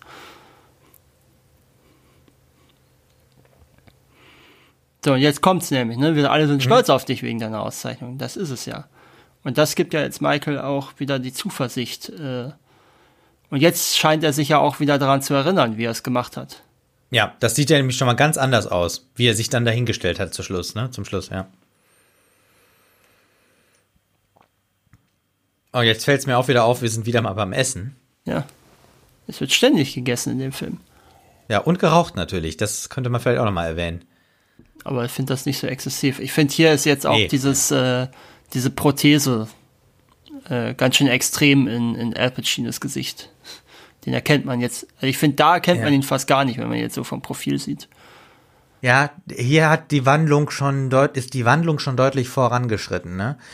Aber was ich auch sagen muss, was ich hier ungewöhnlich finde, dass sie gerade Essen bestellt haben. Mhm. Weil sonst haben wir ja meistens immer so, dass irgendwer die bekocht, sei es die Frauen oder sei es irgendwo im Restaurant. Hier haben die scheinbar irgendwie chinesisch oder, oder ja. thailändisch oder irgendwie ja, wahrscheinlich sowas. Ne? chinesisch, ne? In der Zeit. Ja, äh, ich schätze mal, das wird auch daran liegen, dass die ja jetzt Kriegsrat halten und mitten in der Nacht sind, ne? Und man mhm. da vielleicht mhm. bewusst die Frauen jetzt nicht mit belästigen wollte. Genau. Oder behelligen wollte. Das ist ja sowieso auch die nächste Frage. Wie viel wissen eigentlich die Frauen von den Geschäften? Ja.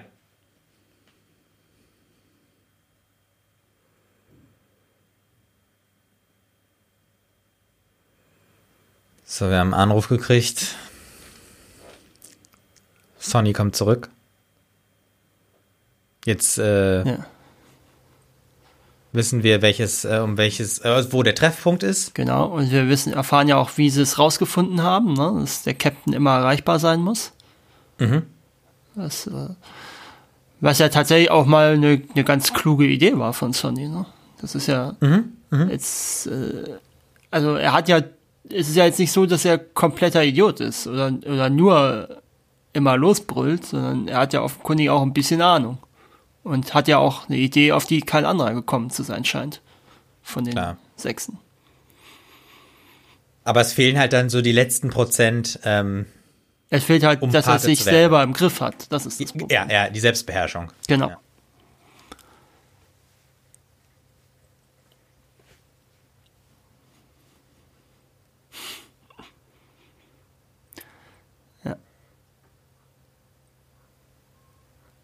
Also jetzt ist der Plan äh, soweit äh, nochmal besprochen worden. Besprochen, genau. Also Sie wissen jetzt, wo das Treffen stattfindet. Michael macht sich auf den Weg und gleichzeitig wird dafür gesorgt, dass der Revolver auf äh, also hinter dem Spülkasten auf dem äh, WC versteckt wird. Genau. Jetzt reden Sie ihm nochmal alle Mut zu.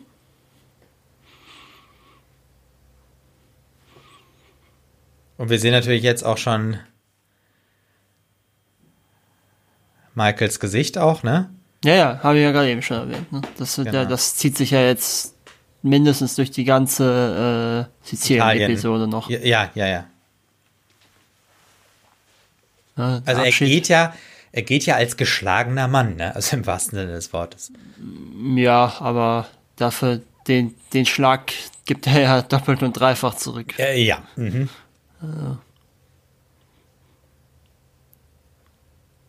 Das ist die, wir gehen an der Broadway Bar vorbei. Mhm, Jack Dempsey's Restaurant. Da haben wir schon wieder was mit dem Boxer. Oh ja. Ich meine sogar, ich habe da schon wieder Jake gelesen. Aber ich bin mir jetzt nicht ganz Kann sicher. Sein, ja. Also würde ja auch passen, der war ja da in den 40ern der, der Boxstar schlechthin.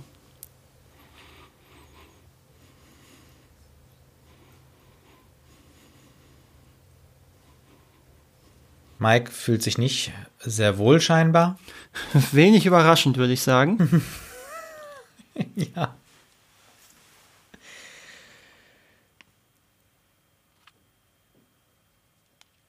Mike soll sich nochmal das Angebot anhören. Aber das ist kein Angebot, das er nicht ablehnen kann. Mhm.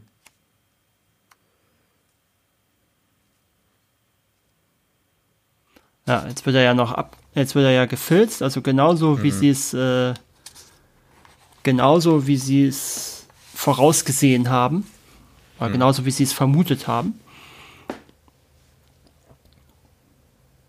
Hm.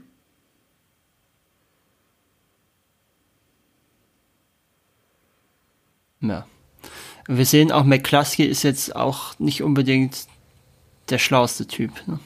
Also nicht, weil er jetzt ihn durchsucht hat oder so, aber äh, ich ja, so von der Art auch, ne? Ja, ja, genau. Das später wird das ja nochmal im Restaurant, kommt das ja auch nochmal rüber, ne? Mhm. Wo er ja scheinbar überhaupt kein Problem damit hat, wenn die beiden ins Sizilianische wechseln und dann noch irgendeinen komischen Spruch macht. Ja. Jetzt kriegt Michael kurz Angst, weil er gesehen hat, dass sie nach New Jersey fahren. Genau. Und ich habe fast, man hat so fast so das Gefühl, also jetzt, jetzt fliegt er auf. Ja, jetzt ist der Plan. Aber. Nee, wir sehen ja gleich die nie, Wendung, genau. die überraschende Wendung, ne? Ja, im wahrsten Sinne des Wortes. Ja, genau.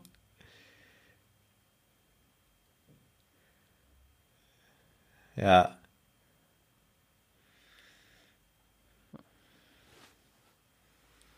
Fahrer war sich jetzt auch nicht so ganz sicher, ob er alles richtig gemacht hat in dem Moment. Und Michael ist jetzt wieder zuversichtlich. Ja. Auch schön, wie schon diese Spannungsmusik jetzt schon einsetzt. Ja. Weil, ja, ich meine, wir wissen ja, was passiert. Stimmt. Und man muss ja auch sagen, irgendwie, alle Autos sehen ziemlich gleich aus, ne? Irgendwie schwarz. Passt halt zum Stil des Films, ne? Ja. Eine der Frauen, die da in dieser Szene ist, ist soll wohl die Mutter von Coppola sein. Ah, jetzt hier in der Restaurantszene? Ja. Auch hier, ne, wie er sich die, ähm, die Serviette gerade in den Kragen gesteckt hat. Ne? Das ist ja mhm. auch nochmal so ein, im Vergleich zu den beiden anderen. Und das ist zum Beispiel auch klasse. Solange der äh, Kellner da die Flasche öffnet, haben die beiden Zeit, sich anzugucken. Und das ist, finde ich, toll. Du hast quasi keinen Dialog, aber trotzdem passiert so viel, weil du siehst dieses Misstrauen zwischen den beiden. Mhm. So quasi so ein Leone-Moment von einem Duell, meinst du? Ja, irgendwie so, genau. Das ist, äh, das ist total spannungsgeladen. Das mal, ne, so, ja, ja mach mhm. das mal. Ja, stimmt, er, er wirkt voll unbeteiligt, ne? So, und jetzt haben wir die äh, sizilianische Passage. Genau, die auch nicht untertitelt ist, bewusst. Aber man kommt ja mhm. auch so mit. Also ich habe eine Übersetzung hier liegen. Also ja. im Wesentlichen sagt er, tut ihm leid, ne, was passiert ist mit seinem Vater, aber war geschäftlich. Ne, der, ich habe viel Respekt für ihn, aber er ist halt zu altmodisch. Mhm. Und sie müssen, du musst verstehen, warum ich das getan habe. Lass uns das doch mal durcharbeiten und schauen, wo wir jetzt äh, stehen. Genau, wo wir jetzt stehen und wo wir auch hin können von hier an. Hm. Das ist das, was Solozzo dazu sagt. Hm. Also im Prinzip, das ist jetzt nichts, was er, das haben wir ja auch in anderen Dialogen, kommt das ja auch vor. So ähnlich hat er ja auch mit Tom Hagen schon gesprochen. Ne? Also das ist jetzt nichts Neues. Ja, ja. Und später dann, äh, und später dann, wenn, wenn, sagt er dann halt noch sowas wie, ich habe den, äh, ich habe den Rückhalt der anderen Dons, wenn dein Vater, ne, wenn ihr Vater in besserer Gesundheit wäre, ohne dass der Sohn das machen würde, äh, dann hätten wir jetzt diesen Blödsinn nicht und äh, wir, halt, wir würden uns zurückhalten, bis der Vater, äh, bis der Vater dabei, wieder dabei ist, aber eure Familie sollte sich da jetzt nicht einmischen. Ne? Also das mhm. haben wir ja alles auch im englischen Dialog oder im, im dann jetzt in der Synchro im deutschen Dialog irgendwo hören. Ja, ja, okay. Ja. Also das, da, da sind jetzt keine Infos drin, die, die einem sonst ja. vorenthalten wären. Mhm.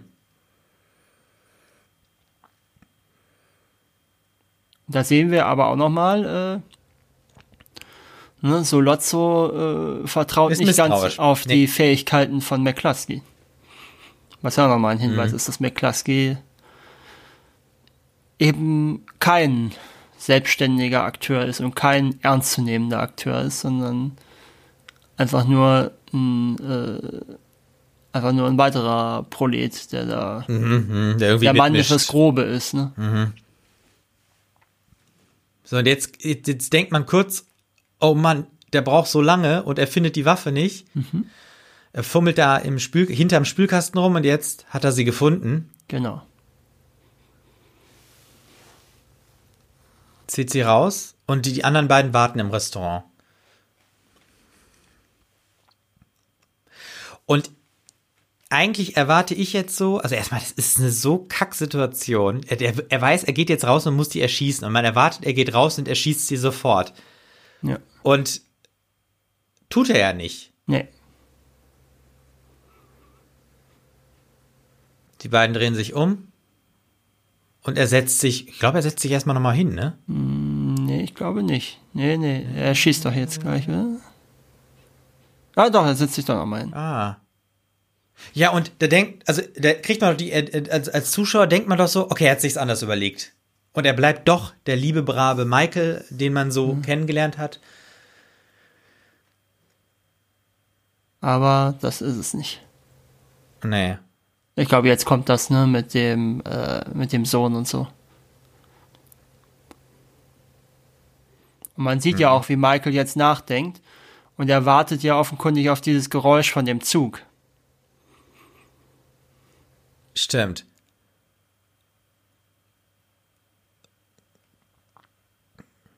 Ah, Man muss sagen, aber da hat man jetzt aber den, den Top-Soldaten gesehen mit diesen präzisen Schüssen, ne? Ja, ja. Und er lässt sogar so, wie gehabt, äh, die Waffe fallen, wie es ihm ja gesagt wurde. Und das ist natürlich jetzt auch ein sehr schöner Einsatz der Musik, ne? Der ja letzten Endes auch zeigt, so Michael hat jetzt einen Weg beschritten, von dem er nicht mehr zurück kann. Ja, das stimmt. Da waren wir. Und was mir noch gerade eben aufgefallen ist, kurz bevor Michael zum Schuss gegangen ist, ähm, wurde die Einstellung, die auf ihn war, ähm, etwas entsättigt. Okay. Ich weiß nicht, ob das einfach nur ein, äh, im Film quasi ein Fehler war oder ob das eine Farbgebung war, aber man merkt auf, man hat richtig gemerkt vom Bild, dass sich da was ändert. Okay. Und Ja, das war ja stark. Und wir sind ja jetzt in so einer ähm, äh, äh, Montage? Montage drinne und äh, auch so ziemlich Die fast von- in der Mitte. Ne? Die wohl übrigens von George Lucas gemacht wurde. Und das Oh, ist, cool. und das ist der Vater von Coppola am Klavier. ah, okay, am Klavier, ja. Aber wir sind ja äh, in dieser Montage vielleicht auch äh, gut in der Mitte des Films. Ja. Ähm, vielleicht Zeit mal nochmal auf das Thema Filme, also Preise und äh, Ja, Auszeichnungen das zu sprechen äh, zu ist kommen. ein sehr langes Thema jetzt bei diesem Film natürlich. ja, du kannst ja erstmal von den wichtigsten Sachen ausgehen. Äh, dann natürlich der David Di Donatello als bester ausländischer Film. ähm, Dann hatten wir, glaube ich, auch noch nie, wenn ich mich recht entsinne, einen Grammy für die beste Filmmusik. Oh, interessant, ja. Dann bei den BAFTAs äh, 1973 gab es dann einen Preis für die beste Filmmusik und Nominierung für Marlon Brando als bester Hauptdarsteller. Da hat Gene Hackman für Höllenfahrt der Poseidon gewonnen. Robert Duval und Al Pacino waren beide als beste, nee, Entschuldigung, Robert Duval als bester Nebendarsteller nominiert. Da hat Ben Johnson in die letzte Vorstellung gewonnen. Al Pacino als bester Nachwuchsdarsteller. Kann man sich heute, klingt heute auch total komisch. Äh, da hat Joel Grey für Cabaret gewonnen. Bestes Kostümdesign, ähm, da hat äh, Alice im Wunderland gewonnen. Ja. Dann haben wir äh, die Golden Globes 73, da hat er gewonnen Bestes Drama, beste Regie, bestes Drehbuch, Brando als bester Hauptdarsteller, bester Hauptdarsteller Drama und beste Musik. Und nominiert war Pacino auch als bester Hauptdarsteller Drama. Und James Caan war als bester Nebendarsteller nominiert. Da hat auch wieder Joel Grey für Cabaret gewonnen. Und jetzt sind wir bei den berühmten Oscars 73. Da hat der Film gewonnen Bester Film, Brando als bester Hauptdarsteller, Bestes adaptiertes Drehbuch und nominiert waren Beste Regie. Da hat Bob Fossett für Cabaret gewonnen. James Caan, Robert Duvall und Al Pacino waren alle als bester Nebendarsteller nominiert. Da hat auch wieder Joel Grey für Cabaret gewonnen. Bestes Kostümdesign hat Reisen mit meiner Tante gewonnen, bester Schnitt und bester Ton, aber die haben auch beide Cabaret gewonnen. Und das Besondere ist natürlich, aus mehrerlei Hinsicht sogar, vielleicht ist dir jetzt aufgefallen, ähm, dass er bei den Oscars nämlich nicht für die Musik nominiert war, obwohl er ja, das lag daran, dass Nino Rota Teile von seinem Score für Funa- Fortunella aus den 50ern wiederverwendet hat. Und Okay. äh, das hat Dann- gegen das das hat dann, das hat dann Ja. bei den Oscars gegen die Kriterien verstoßen. Ja, verstehe, ja. Ähm, dann äh, berühmt ist diese Oscarverleihung auch wegen Marlon Brando gewesen, denn der hat den Oscar damals nicht angenommen. Stattdessen kam dann äh, Mary Louise Cruz oder damals auch genannt Sachin Littlefeather in einem Indianerkostüm auf die Bühne und hat angekündigt, dass äh, Marlon Brando den Oscar nicht annimmt aus Protest gegen die Darstellung der amerikanischen Ureinwohner in Filmen und in Hollywood und ihre Behandlung. Also eigentlich im Prinzip so äh, das, was man von, von Hollywood auch kennt und erwartet, ne? So, ähm, Ja, ja, also was so, so, so, so, so Protestaktionen, ne? Aber äh, auch erstaunlich. Also, ich meine, das muss man sich schon überlegen. Ähm, ein Oscar für äh, besten Hauptdarsteller beste- nicht angenommen. äh, Ja, anzunehmen. Nicht Stark. anzunehmen, ja. Ähm, Aber das ist bis nach wie ist es nach wie vor so, dass er den nicht angenommen hat? ich nehme an. Also, ich meine, jetzt ist es ja eh egal, der ist ja schon ein paar Jahre tot, aber äh, Ja, richtig. Nee, aber er hat ihn auch nicht später oder also der wird nicht offiziell als Oscar-Preisträger geführt. doch, er ist, doch, doch, er ist der Preis. Er ist ja aus, er hat ja den Preis gewonnen, aber er hat ihn halt nicht angenommen. Aber das ist ja Okay, sein Problem, ja. wenn er ihn nicht annimmt. Ja. Verstehe. Ähm, Äh, ist auch noch mal deswegen interessant, weil es war tatsächlich der erste Film, der bester Film geworden ist, der zumindest teilweise direkt in LA spielt. Ne, ganz am Anfang. Der erste, der auch im Film mit der Filmindustrie zu tun hat. Auch wieder dieselbe Szene. Und der erste, in dem eine Oscar-Statue zu sehen war. Ey, Ach, echt? Scheinbar ja. Das ist ja okay, das ist interessant, ja. Und äh, es gibt auch die Anekdote, dass Al Pacino, also Brando hat den Oscar nicht angenommen und Al Pacino war überhaupt nicht bei, den, bei der Verleihung dabei, weil er nämlich sauer war, dass er nicht als Hauptdarsteller, sondern nur als Nebendarsteller geführt wurde. Aber gut, äh, das kann ja auch gegebenenfalls bessere Chancen Ja, ausmachen, ne? naja, in dem Fall ja nicht, wenn noch zwei weitere aus demselben Film ebenfalls in der Kategorie nominiert sind, die werden sich ja die Stimmen gegenseitig weggenommen haben, schätze ich mal. Das stimmt, das stimmt. Aber da Muss muss ja ja überle- überlegen, muss ja was, an, was für andere Hauptdarsteller äh, äh, äh, nominiert waren, ne? Ja, ja, ja. Also das Ding ist halt, ne, das ist ja eigentlich, die, das ist ja eigentlich ein Film auch über Michael vor allem. Ja, ja, das stimmt. Und äh, wenn du auch überlegst, von drei Stunden ungefähr hat Marlon Brando ungefähr eine gute Stunde Laufzeit, wenn du alles zusammennimmst. Ja, stimmt. Ist das, geht das eigentlich? Das ist jetzt sogar die Frage, dass äh, sowohl Marlon Brando als auch Al Pacino als Hauptdarsteller nominiert werden können im, aus demselben Film? Das, warum nicht, ne? Ist ja nicht gezwungen, dass nur einer der Hauptdarsteller ist, ne? Ja, äh, wird ja auch nicht passen. Ich finde, es sind ja beide die Hauptdarsteller. Ne? Es geht ja, sind irgendwie so ein bisschen um, am Anfang ist Brando die Titelfigur und am Ende ist es Michael, ne? Also es würde ja passen. Genau, ja. Äh, ja. Wo wir jetzt gerade so eine Familiendinner-Szene haben, äh, ist Beim ganz schön- Essen, ne? Genau, das ist nämlich, so hat nämlich auch ähm, Coppola teilweise dann die, die äh, Rehearsals gemacht, ne? dass die beiden, dass die, dass die Hauptdarsteller einfach alle nebeneinander sitzen und ein bisschen essen und sich unterhalten und so diese Familiendynamik so ein bisschen in ihrer Ro Mhm. und also die mussten äh, in der Rolle bleiben während dieser Mhm. während dieser Essen. Ne? Ja.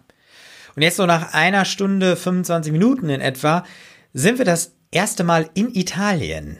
Auf Sizilien, um genau zu sein. Ne? Auf Sizilien, genau, weil äh, Michael muss sich ja jetzt verstecken oder muss Abstand nehmen von New Ja, York. muss sich verstecken. Ne? Das ist so. Er ist ja untergetaucht.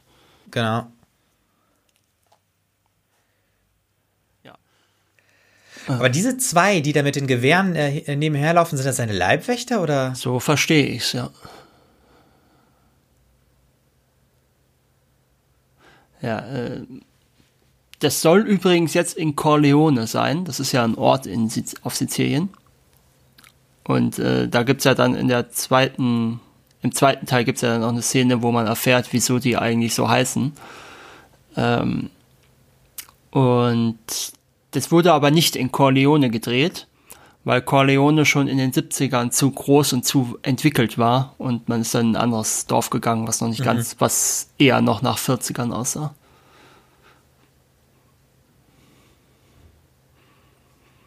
Ja, also wir, wir merken, das ist so eine sehr bäuerliche Gegend. Ja.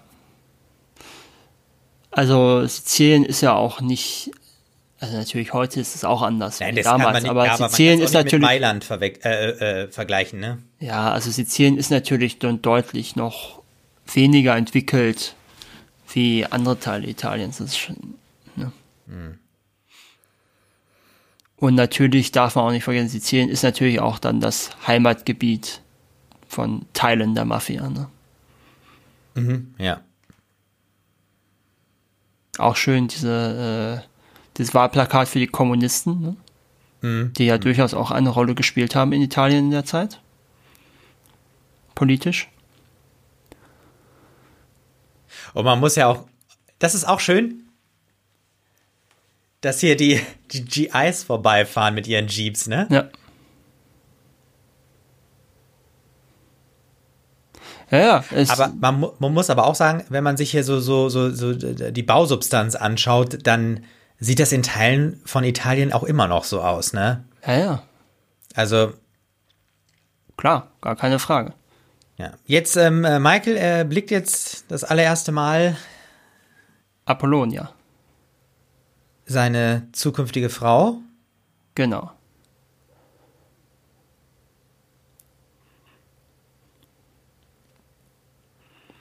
Und das wäre so eine Szene, wo ich persönlich, also nicht diese Szene, sondern dieser ganze Abschnitt mit Apollonia, wenn ich jetzt den Film kürzen müsste, würde ich wohl am ehesten das kürzen. Ja, das, da können wir ja gerne mal gerade ja, genau. drüber Jetzt kannst du ja mal drüber reden. Also, ähm, ist es vielleicht, also du, du, du hast recht, also ähm, im Prinzip, um die Geschichte in New York weiterzubringen. Übrigens, übrigens, äh, guck mal rechts, das Schild. Ist eine Orange. Ach, oh, ja. Während er gerade um Apollonias Antan hält.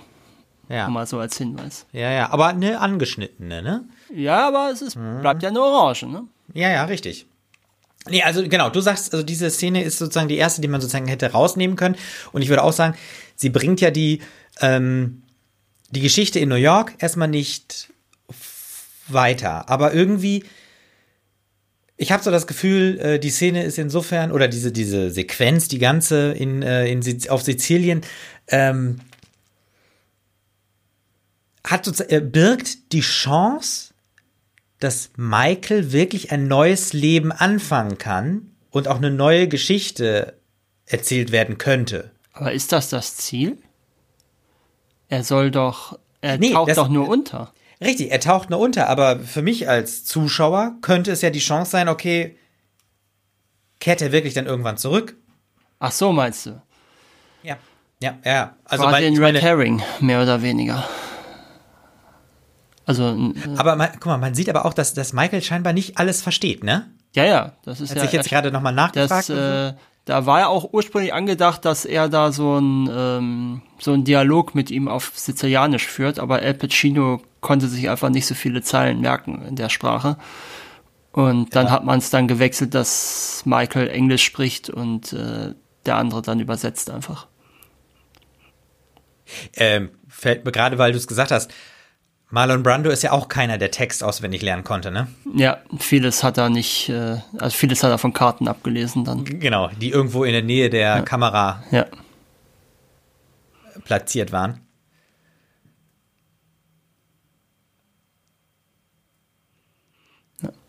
Äh, übrigens, was ganz interessant ist, ähm, Al Pacinos Großeltern mütterlicherseits kommen übrigens ta kamen tatsächlich aus Corleone. Ach, aber das ist Zufall, ne? Das wird Zufall sein, ja. Oder meinst du, dass er wirklich Verbindungen zur Mafia hat? also nein, das meinte ich nicht, aber ähm, also damit wäre damit wäre in dem Cast nicht alleine. Ne? Ja, gut. Ja gut, wenn wir wenn wir jetzt mal überlegen, ähm, wie Coppola ähm, den Cast ausgewählt hat, also wie du ja vorhin schon mal sagtest, dass ähm, er da ein Händchen für hat, Ja, die Leute zu finden. Also spielt, ja, ja, also ja, äh, dann spielt das vielleicht schon eine Rolle. oder ja, ja, oder äh, dann äh, Rizzi, also der der Schwager von Michael, ne, der Mann von, also der Bräutigam von der Hochzeit ganz am Anfang, der hat, wenn ich das richtig gelesen habe, tatsächlich Verbindungen zur Mafia gehabt und ähm, hat die auch nutzen wollen, um genutzt zu werden. Und äh, Marlon Brando wollte den eigentlich gar nicht haben. Und hat gesagt, der kann ja gar nicht spielen und so. Mit, das soll man, wofür sollen wir den denn nehmen?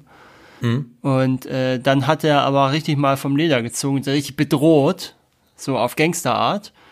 Und dann hat Marlon Brando gesagt, oh, der kann doch ganz gut spielen. Ja. Nur äh, das Ding war, das war gar nicht gespielt, das war wirklich alles ernst gemeint in dem Moment von dem. Aber es hat ihm ja dann genutzt, deswegen hat er es dann gelassen. Ist auch eigentlich erstaunlich, dass wir in diesem Film viele eigentlich aus der Perspektive schlechte Schauspieler haben, wenn die in manchen Momenten einfach nur echt waren. Also wie zum Beispiel, wir hatten vorhin den äh, Das Zittern, ähm, das Zittern, ne, und auch ähm, das Stottern bei Luca Brasi ja, oder, genau, die, ja. oder die, äh, ja, ja. Ähm, Ja, es, aber es führt ja auch dazu, dass dieser Film so ein besonderes Ereignis wirkt. Ne?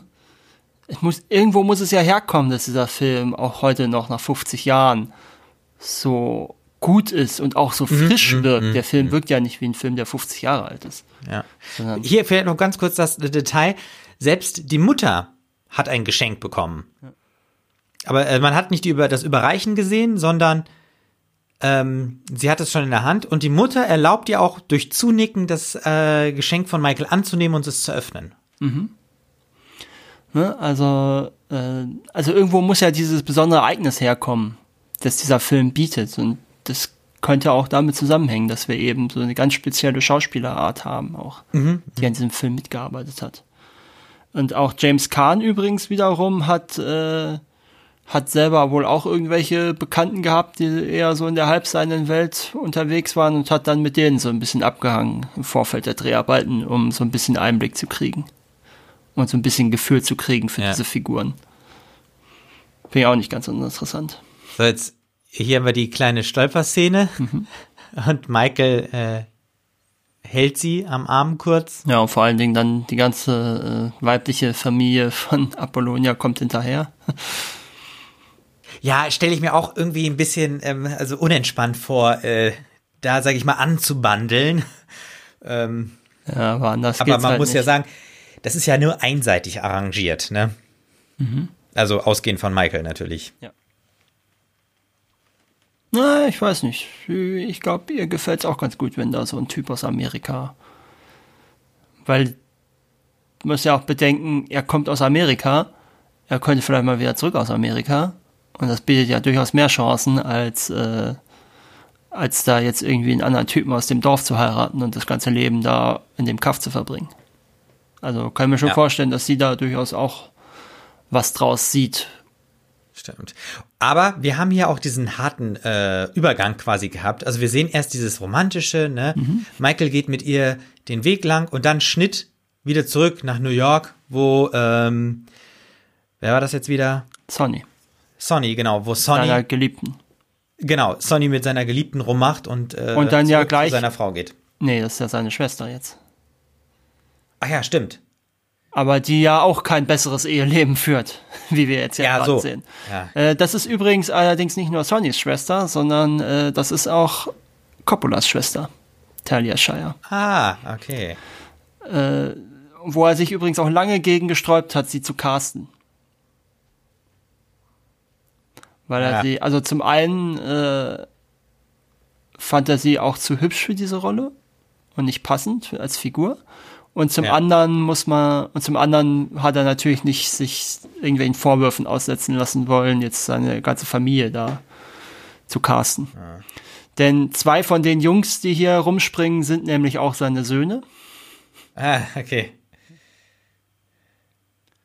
Und jetzt, jetzt sehen wir doch das allererste Mal sozusagen was vom Anwesen auch, ähm, also wo die, äh, Schön das Rheingoldbier hier hinten. Ja, das finde ich auch gut. Der Laster, Äh, ja, der so ganz du meinst, ja, ja, steht, ne? sind wir in der Bronx, glaube ich. Genau, richtig. Oder in Äh, Manhattan. Manhattan? Doch, Ja, das ist Bronx, Bronx oder Manhattan. Italy. Weiß man nicht so genau. Ja, Und jetzt sehen wir vor allen Dingen auch mal, was Bonnie macht, wenn er mal richtig wütend wird. ja, halt so unüberlegt, ne? Thomas Dewey haben wir ja gerade das Plakat im Hintergrund gesehen. Äh, möglicherweise schon ein Plakat für die Wahl 48. Okay. Äh, das war übrigens auch äh, improvisiert mit dem Deckel vom Mülleimer. Ja, es passt aber gut. Äh, Aber sag mal, das mit dem Rheingold, das beschäftigt mich ja schon ein bisschen. Wie kann das denn sein, dass der da so steht? wieso nicht? Naja, die se- verteilt äh, Bier aus. 46, ja, 46, dass Ja, man da nicht irgendwie so Vorbehalte hatte gegen die Deutschen. Hatte man ja nicht. Sechs, die waren ja gleich sofort. Nee, nee, nee, die hatte man nicht. Das waren die Japaner, gegen die man Vorbehalte hat. Das war nach dem Ersten Weltkrieg war das ein Problem, aber nach dem Zweiten Ja, Weltkrieg war okay, es nicht. ja. Und du musst ja bedenken, man hat ja sofort die Westbindung angefangen mit den mit dem Westteil. Ja, gut. Ja. Ne? Mit Re-Education-Programmen, weil man hat schon in Amerika relativ schnell erkannt, dass der nächste Konflikt mit der Sowjetunion kommen wird und da hat man relativ schnell sich darauf bewusst gemacht, dass man da West, die westlichen Besatzungszonen als Bollwerk gegen den Kommunismus wird brauchen. ja. Ähm, ja, irgendwas Wir wollte sind ich. wieder auf Sizilien. Äh, genau. Äh, kannst Ach so, du noch nee, genau, das, äh, genau, Thomas Dewey, das wollte ich sagen. Äh, das Plakat, was wir da im Hintergrund gesehen haben, wo, wo Sonny da seinen Schwager zusammenschlägt. Mhm. Äh, das gibt ja auch nochmal einen guten Hinweis auf die Zeit, weil Dewey war der Präsidentschaftskandidat der Republikaner bei der Präsidentschaftswahl 48 gegen ähm, Truman, der ja dann die Wahl auch gewonnen hat, wo es ja dieses berühmte Bild gibt, äh, wo eine Zeitung etwas zu früh schon äh, verkündet hat, dass Dewey die Wahl gewinnt und dann am Ende aber Truman gewonnen hat und es dieses berühmte Foto gibt, wie Truman äh, als Siegerpose diese Zeitung in der Hand hält, wo er als Verlierer drin steht. Ja. so, wir feiern Hochzeit und Genau. auch relativ lange wieder, ne? Und mitten auf dem Dorfplatz, Genau, wir haben erst äh, die Prozession von der Kirche aus gesehen und jetzt äh, den Tanz äh, der frisch Vermählten. Und im Hintergrund laufen immer noch die, Cinzano-Werbung. ja auch genau, äh, aber die Leibwächter. Und Michaels Verletzung ist noch immer nicht komplett ausgeheilt. Ja, das war ein Schlag scheinbar, der gesessen hat, ne? Er hat ihm ja die Kiefer gebrochen.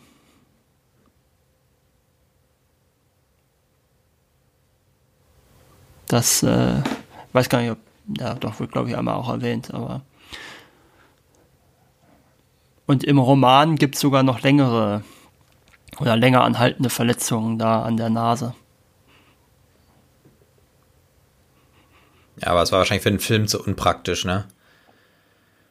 Ja, es gibt dann noch, glaube ich, immer noch mal Szenen, wo er da mit dem Taschentuch irgendwas macht. Ah ja, ja, ja.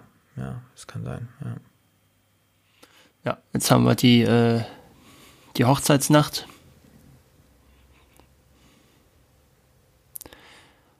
Und ich finde halt, spätestens beim zweiten Sehen, ich weiß nicht, wie es dir jetzt geht, aber finde ich diese Szenen halt total unbefriedigend, weil ich ja weiß, dass sie zu überhaupt nichts führen werden. Ja, ähm, das stimmt. Es ist so. Ich weiß nicht, was Michael wirklich vorhat. Und vor allen Dingen, jetzt haben wir Spiel jetzt so? haben wir auch Äh, den starken Kontrast zu Kay, die ja immer noch wartet und nicht mal weiß, was mit ihm ist. Ja, und sie weiß ja auch noch nicht mal, wo er ist, ne? Also sie weiß nicht, wo er ist, was er macht. Und auch schön, wie sie mit diesem auffällig roten Kleid und dem roten Hut, So raussticht aus dieser schwarz-weißen Männerwelt. Ne? genau, aber sie wird trotzdem freundlich empfangen, ne? Das muss man ja schon sagen. Es gibt ja auch keinen Grund, sie nicht freundlich zu empfangen. Ne? Aber wir sehen auch schön hier dieses kaputte Auto, ne? Ja, Mit der Tür da, die da rausgeschmissen wurde.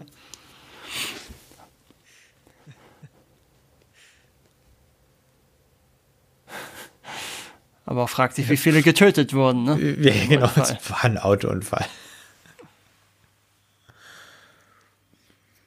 Und Und auch interessant, wir erfahren jetzt, zumindest behauptet das Tom, aber was durchaus naheliegend ist, dass Tom auch nicht weiß, wo Michael überhaupt ist. Dass nämlich keiner aus der Familie weiß, wo Michael ist. Ja, aber das ist ja eine, eine Sicherheitsmaßnahme, ne? Ja, ja, genau. So gesehen, ne? Also für beide, ne? Sowohl für Michael als aber auch für die Familie. Ja. Jetzt haben wir wieder Conny. Ja. Und äh, man sieht auch schön das Bild äh, von, äh, äh, von Don Corleone. genau, vom Vater. Sims, ja. Wobei es fast schon so aussieht, als ob er tot wäre. Ne? Diese Mhm, eine Spiegelung da am Rand sieht ja schon fast aus wie Ja, so ein schwarzer. Ja, Trauerflor, ne? Und äh, auch schön der, äh, äh, der Tisch, der Grüne, zum Pokerspielen. Mhm. Ja, fand ich auch sehr interessant, dass man, wenn man bedenkt, wie viel Raum der eigentlich in dieser Wohnung einnimmt. Aber das ist ja auch, die haben ja mit Glücksspiel äh, ihr Geld verdient und eben nicht mit äh, Ja, Rauschgift. ja, ja, ne? das, stimmt ist ja schon. Das, Wobei ich, er ist ja nicht so direkt in die Geschäfte involviert. Ja, ist richtig. Ja, und jetzt dreht sie einmal durch. Ja. Ich würde mal äh, behaupten, ähm, das würde man wahrscheinlich heute auch nicht mehr so äh, drehen. Also eine, eine, eine, eine schwangere, hysterische Hausfrau zu zeigen, die alles äh, wütend zerstört. Ich könnte mir vorstellen, dass man das nicht mehr machen würde. Weil es zu klischeebehaftet ist, oder? Ja, ich glaube schon, ja. Okay. Also ich meine, ich werfe das jetzt äh, Francis Coppola überhaupt nicht vor, ne? Aber ich, ich Ja, glaube, man würde das so nicht mehr machen. Ne? Ich bin mir nicht Aber sicher, ob man das so explizit nochmal zeigen würde. Hm. Mit dem Gürtel. Ja, doch, ich glaube, dass man äh, äh, Gewalt von dem Mann schon noch mal machen würde. Aber, äh, Aber ich weiß nicht, ob man sie so on-screen Gewalt gegen die Schwangere zeigen würde. Zumal du hast ja auch, man hat ja auch gesehen, er hat ja überhaupt keinen, äh, er hat ja überhaupt nicht darauf geachtet, wo er sie eigentlich jetzt erwischt. Und er schlägt sie ja auch auf die Seite. Also er nimmt es ja, Ja. durchaus im Kauf, dass er das Ja. Kind mit erwischt. Ja. Und jetzt Das- richtige das schon- den richtigen das- Gewaltexzess, den sehen wir hier jetzt ja auch nicht. Den sahen wir einmal kurz in der Spiegelung angedeutet. Ja.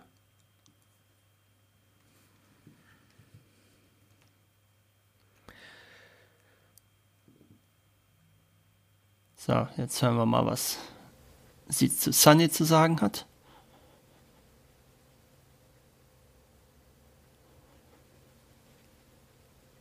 Ja, das ist aber, da muss man ja auch sagen, ähm, die Aufgabe eines Dons ist ja nicht nur die Geschäfte zu führen, sondern auch den Zusammenhalt und die Ordnung innerhalb der Familie ähm, zu gewährleisten und zu. Aber das äh, ist ja eben gerade dann nicht Sonnys Aufgabe.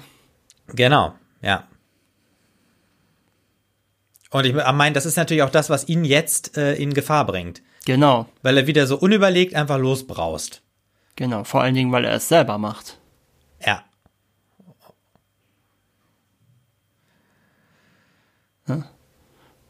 Und äh, das ist es ja dann auch, was ihn am Ende, äh, was heißt am Ende, jetzt gleich äh, den Kopf Mhm. kostet. Das stimmt. Aber es ist natürlich komisch, dass die genau wissen, dass er da langkommt, ne? Aber gut, das Ja, es gibt ja keine, an ja, wie soll er, wahrscheinlich ist das der einzige Weg. Ne? Das ist ja eine, Ja. eine Zollstation, äh, eine Mautstation. Das stimmt. Aber was ich als erstes denke, ist, dass äh, hinten das Begleitauto steht und wir jetzt im vorderen Wagen sind. Genau, ja. Ich finde, das, das, haben, das hat er sehr gut hingekriegt. Und jetzt, So, jetzt. jetzt- ist klar, oh, jetzt ist Ja. irgendwas im Magen. Genau. Und wir erfahren ja später auch, dass, äh, dass, dass sein Schwager mit denen auch irgendwie zusammengearbeitet hat. Das heißt also, es kann ja durchaus sein, äh, dass ihm klar ist, dass er jetzt, oder dass sie jetzt ihren Bruder anruft und dass er das dann entsprechend in die Wege leitet. Das ist übrigens auch eine relativ harte Szene, ne? muss man ja mal sagen. Ja, du hast eigentlich, also äh, gerade jetzt das mit diesem Nachschießen und dann nochmal treten, Ja, also ne, das ist schon echt. Auch diese ganzen expliziten Blutlöcher und so, also äh, Einschusslöcher Ja, ja, und das ja, Blut. Einschusslöcher, ja. Mhm. Ne? Also schon das Gewaltlevel ist schon Das knackig ist- und das war auch gewollt ja. Mhm. übrigens von Paramount, weil die einen Hit brauchten, weil die in finanziellen Problemen waren. Ah, okay. Und äh, Aber, aber weißt du was, man muss trotzdem sagen, ähm, die haben es gut portioniert. Es ist jetzt kein übertriebenes, also das ist in Einzelnen übertrieben, also punktuell übertrieben. Oder äh, Aber es ist jetzt keine Schlachtplatte, meinst du? ja, ja, das meine ich genau. Ja, das ja. wäre ja auch bei der Laufzeit gar nicht möglich. Nein, nein, nein, das stimmt, das stimmt. Äh, generell muss man sagen, der Film war ursprünglich zwei Stunden, sechs Minuten lang. Und, Und wieso ist er denn? Dann ist er doch länger geworden. ja, weil den Verantwortlichen hat man zu wenig Szenen mit der Familie gehabt. Man wollte, also es waren wahrscheinlich diese ganzen Action-Set-Pieces und diese ganzen Plot-Points waren alle drin, aber es war ein bisschen zu wenig Familienszenen drin, ne? wie zum Beispiel das, ähm, das Essen, sage ich jetzt mal vorhin, was wir vorhin hatten. Und äh, das hat man dann eben geändert und ja, daraus kam dann eine fast drei Stunden Fassung. Und wir haben jetzt das erste Mal wieder seit, boah, ich weiß gar nicht, was für eine lange Zeit, aber wir haben jetzt das allererste Mal wieder Marlon Brando auch äh, spielend. Also Don Vito äh, Corleone ist aufgestanden und Ja. Ist wieder aktiv und liegt nicht nur im Bett. ja. Aber äh, genau, das erste ist, er spricht mit Tom Hagen. Genau. Und erfährt ja jetzt, dass Sonny gestorben ist. Was natürlich auch eine harte, muss ja mal überlegen. Ähm, der eine Sohn ist auf der Flucht untergetaucht in Italien, in, in Sizilien. Der zweite Sohn geht ja, ich weiß gar nicht, ob Fredo schon weg ist oder ob er jetzt noch geht, aber der geht ja auch nach Las Vegas. Sonny ist tot. Ja. Und wie viel er darüber weiß, was mit seiner Tochter passiert eigentlich in ihrer Ehe, das ist ja auch so ein bisschen im Unklaren. Äh, aber wenn er das auch noch erfahren könnte, dann äh, ha- hat er ja mit allen seinen leiblichen Kindern Probleme. Ja, das stimmt.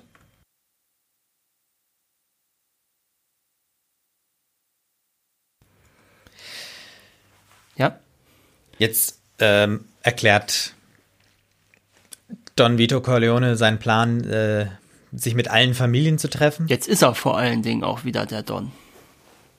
Ja.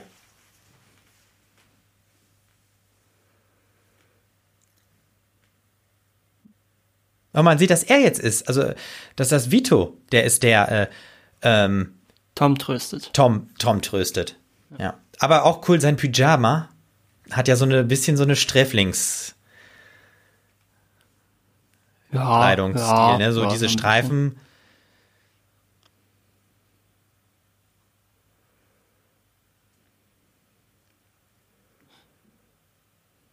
Ja, und ihn haben wir ja auch schon gesehen. Ne?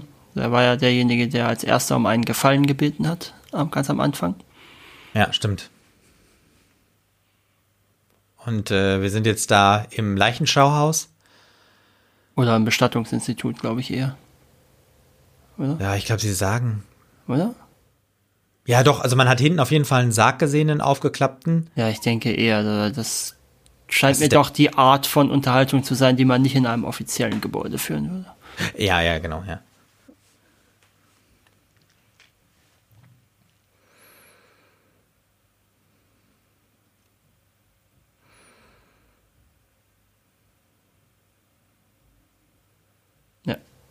Und die ganze Ja, er Kunstfertigkeit und all sein Können soll er anwenden. Und ich meine, wir haben ja gesehen, wie Sonny ausgesehen hat. Ja, aber wir sehen jetzt trotzdem noch mal. Äh, Genau. Ja, ja, aber also wir müssten es nicht mal sehen, aber wir sehen, sie zeigen es uns jetzt nochmal.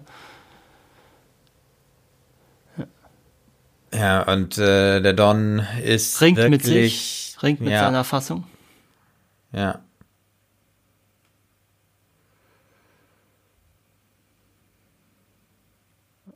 Auch wirklich hervorragend gespielt von Marlon Brando. Ja. Also wir haben ihn jetzt gar nicht, wir haben ihn nur noch mal kurz gesehen, also auch von der Seite, jetzt gar nicht so heftig wie eben, ne? Als er da auf offener Straße. Der übrigens lange mit sich gerungen hat, ob er die Rolle spielen soll. James Caan? Nee, Marlon Brando. Ach so, ja. Weil er nämlich ähm, eigentlich nicht mitspielen wollte in dem Film, der die Mafia glorifiziert. Ja, okay, kann man verstehen. Aber es ist. Also ich muss sagen, man, man, man sympathisiert mit diesem Gefühl, man weiß immer, wen man anrufen muss. Und irgendwer kümmert sich. Ich meine, was das Kümmern dann bedeutet, das ist ja nochmal was anderes. Aber es ist jetzt nicht so, dass man diese Welt bewundert. Mhm, mhm, ja, das sehen manche anders, glaube ich. Wirklich? Also äh, ich habe nicht das Gefühl, dass das eine Glorifizierung ist ähm, von der Lebenswelt, in der die sich befinden. Aber es ist halt auch keine Distanzierung, muss man sagen. Nein, natürlich nicht. Aber ähm, man, man soll ja auch in diese Welt eintauchen und das ist ja das, was die Aufgabe vom Film auch ist. Mhm. Ja. Äh, die echte Mafia hat es übrigens anders gesehen, lange Zeit. Ja, gibt's da off offizielle Statements von denen? Die haben lange Zeit gegen den Film gekämpft. Da gab es richtige Drohungen. Ach, das ist ja interessant. Aber ähm, auch aber Drohungen dann, dann, mit auch Drohungen mit der mit der Gewerkschaften und so, also zumindest Ja. mit den Gewerkschaften, die äh, die Mafia dann offenkundig auch Verbindungen zu hatte. Und ja, ja, also die Mafia fand das gar nicht lustig, dass ein Film über sie gedreht werden soll. Ähm, als der aber das Film würde ja dann dem widersprechen, dass er äh, äh, glorifizierend sein könnte oder die. Ja gut, die einen finden es halt so, die anderen haben halt Angst, ne? Dass da Sachen Ja. gezeigt werden, die sie möglichst unter Verschluss halten wollen. Ja, ja, das ist ja so ein bisschen ähm, äh, wie Aber ich Serie geb dir- Gomorra, ne? Ja, ja, ja. Genau. Ja. Ja, da- also ich habe sie nie der- gesehen, der aber Auto- ich kenne sie vom Titel. Also lohnt sich auf jeden Fall zu gucken, ist sehr stark, aber der äh, Autor sagte auch, hätte er gewusst, was das nach sich gezogen hat, hätte er dieses Buch äh, nie geschrieben. ja.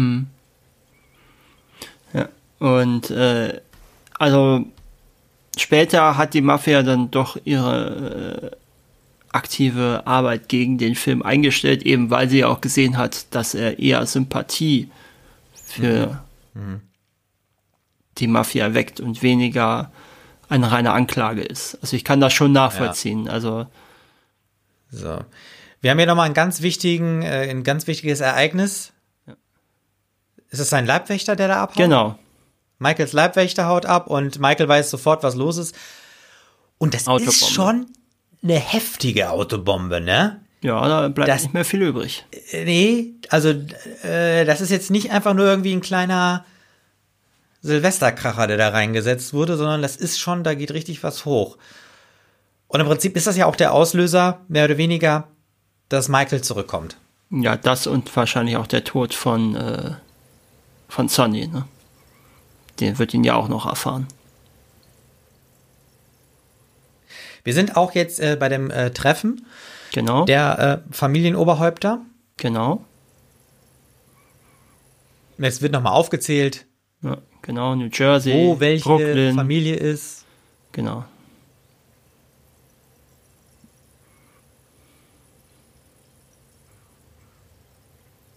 Ja, und wir erfahren auch, Kalifornien, Kansas City sind offenkundig auch wichtige Knotenpunkte gewesen. Also Kalifornien, klar, Kansas City mag viele überraschen, äh, wird aber, glaube ich, in Casino wird das, glaube ich, mal erwähnt, dass das ein wichtiger Knotenpunkt auch war.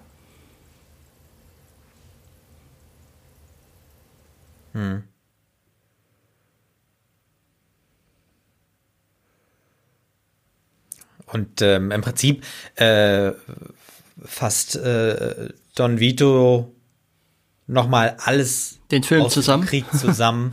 ja, genau. Also er, er, vor allem, er, er, macht das sehr geschickt, indem er auch sozusagen die Verluste der anderen äh, nochmal aufzählt. Naja, und ja auch Familie, sagt, ne, wir, sind, Söhne- Söhne- wir sind quitt mit den Tartalias. Ne? Ja, wir haben beide einen Richtig. Sohn verloren.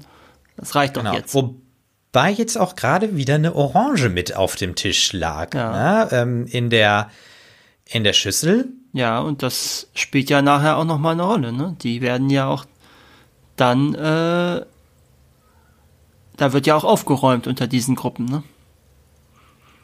Also die überleben ja auch nicht alle den Film. Ja, ja.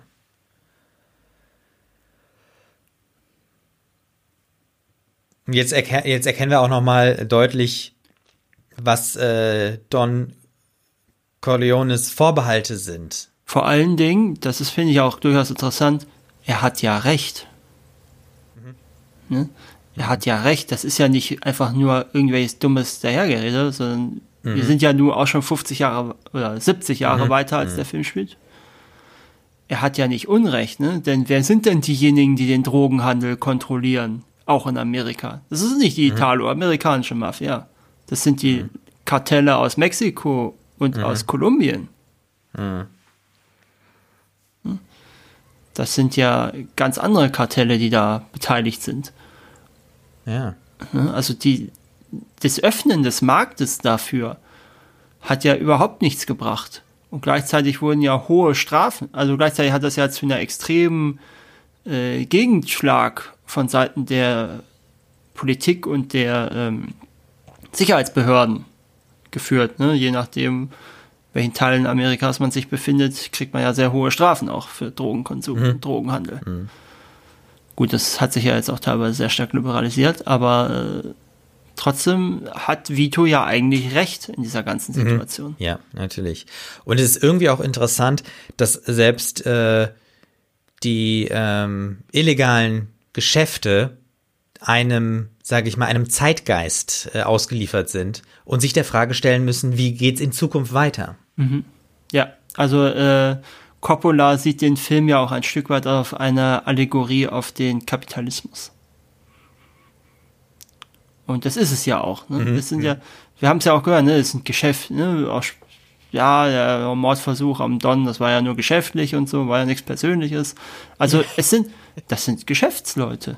Nur eben ja, ja. halten die sich nicht an die Gesetze. Ja, die halten sich an eigene Gesetze. Ne? Genau. Also, weil Gerechtigkeit ist ja ein Thema durchaus. Ja, ja. Nur eben äh, eine eigene Form von Gerechtigkeit. Ja, ja. ja. Und auch eine andere Legitimation von Macht und äh, Autorität. Genau. Das ist nämlich eine reine wirtschaftliche Macht, die die haben. Ja, und halt auch eine biologische, muss man ja eigentlich sagen. Inwiefern? Also die Zugehörigkeit zu den Familien wird ja über Heirat eigentlich auch geklärt. Also wer gehört zur Familie und wer nicht. Also es gibt natürlich auch die Vertrauten und die Freunde. Also wie zum Beispiel Tom Hagen. Aber, ja, aber das ist ja nicht. Grundsätzliche ist das Familiäre. Weil man könnte ja auch so sagen, die sind doch alle Italiener. Ja, aber Ne, würde ich jetzt weniger so sehen. Also nicht als im Sinne von biologisch, weil zur Familie gehört ja nicht, das hat ja nichts mit Blut oder Anverwandtschaft zu tun, sondern das hat ja was mit Loyalität zu tun. Hm? Wer nicht zur Familie steht, der ist ja sofort auch raus, egal ob er blutsverwandt ist oder nicht. N natürlich, natürlich. Ja, ja, aber also, äh, würde ich du jetzt, kannst dich ja auch also Familie aber, ist ja äh, ja, aber Familie aber du musst da ähm, würde ich da eher übertragen sehen und das ist es auch vom Wortsinn her, glaube ich, in der Benutzung des Wortes. Also Familie wird gesagt, um ein größeres Zusammengehörigkeitsgefühl zu schaffen, ist aber nicht im Sinne einer Kernfamilie gemeint. Ja, natürlich. Also aber du kannst dich natürlich auch nur unloyal gegenüber deiner Familie verhalten oder von der Familie distanzieren, wenn es irgendein Minimum an Familie gibt und das ist halt dann die Biologie. Nee, ist es in dem Fall ja nicht, weil auch die anderen können sich ja illoyal verhalten. Also es geht um Loyalität, nicht um Blutsverwandtschaft. Ja, aber worauf ich hinaus will, ist diese ähm, so Amtsnachfolge und so. Da kannst du nicht einfach den äh, Schwiegersohn, der, der könnte irgendein Schwiegersohn oder so könnte jetzt nicht äh, der neue Don werden für die Corleones. Äh, ich glaube, das ist schwieriger. Ja, das ist schon richtig, aber äh, das ist ja nur das, in Anführungsstrichen nur das Oberhaupt. Ne? Also es geht ja auch darum, wer ist Teil dieser Familie und Teil dieser Familie Natürlich, ist. Aber wem gibst du deine Loyalität? Weil wir haben ja gesehen, man hätte ja sagen können, dem, der die Macht hat. Ähm, richtig, wer hat die Macht und wem wird die Macht zugesprochen? Und als äh, Vito quasi nicht aktiv äh, die Geschäfte führen konnte, da hat man ja gesehen, dass alles am Wackeln war, weil einfach keiner ihn sozusagen offiziell vertreten konnte. Genau. Und diese Verbindung die ist einfach, ähm, ja, würde ich schon sagen, äh, biologisch veranlagt. Ja, wer den Kopf hat, klar, aber ähm, es geht ja nicht so sehr darum, nur den Kopf zu haben und die Frage ist, wer hat jetzt diese, diese Nachfolge? Wobei, das ist ja auch nicht überall so, dass das tatsächlich so nein, nein, dieser äh, pauschal ist, ne? kann man das, das muss das, man auch sagen. Es gibt dann ja auch durchaus äh, Familien, in denen dann nicht nach Blutsverwandtschaft entschieden wird. So ist es ja nicht. Das ist ja jetzt bei den Corleones ein bisschen extremer, weil es ja auch ein bisschen äh, geraffter ist im Zuge der, der äh, filmischen oder literarischen Bearbeitung. Ja, es ist natürlich auch nicht das Thema ja. des Films, das äh, muss man natürlich ja. schon sagen. Wir haben äh, Michael mittlerweile wieder zurück. Ja, Michael. In Amerika. Und er hat auch ähm, seine, ja, weiß ich nicht, seine ehemalige Freundin oder seine, wie auch immer, Kay auf jeden Fall wieder getroffen. Und wir erkennen auch jetzt so langsam an Michael, dass ähm, er ja mehr in seine Rolle reingewachsen ist mittlerweile durch diese Abwesenheit. Mhm. Und er hat ja auch gesagt, er ist schon über ein Jahr wieder zurück, ne? Ja. Das heißt, wir sind jetzt wahrscheinlich schon eher so 47 oder sogar 48, ne? Ja, wie gesagt, wir hatten ja schon vorhin das Wahlplakat, was auf 48 hingedeutet hat. Ja, okay, ja. Also es würde schon passen, ne? wenn wir sagen, dass er 46 äh, flieht, mhm. dass wir jetzt so ungefähr 48 haben. 48, 49.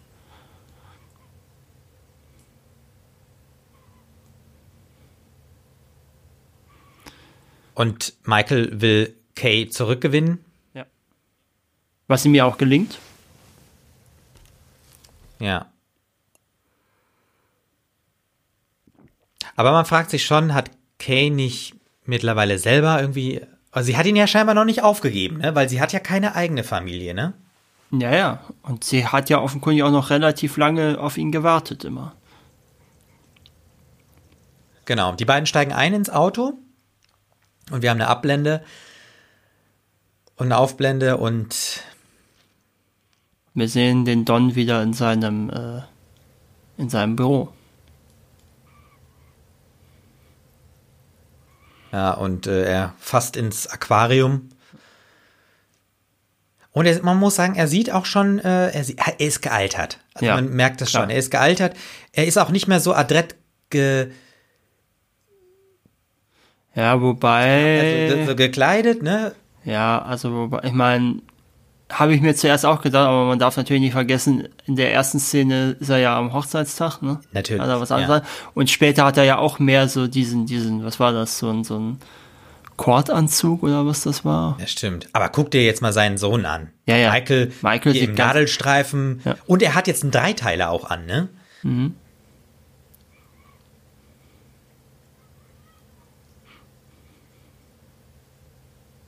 Ja, also man sieht, dass äh, der Don schon dabei ist, sich zurückzuziehen.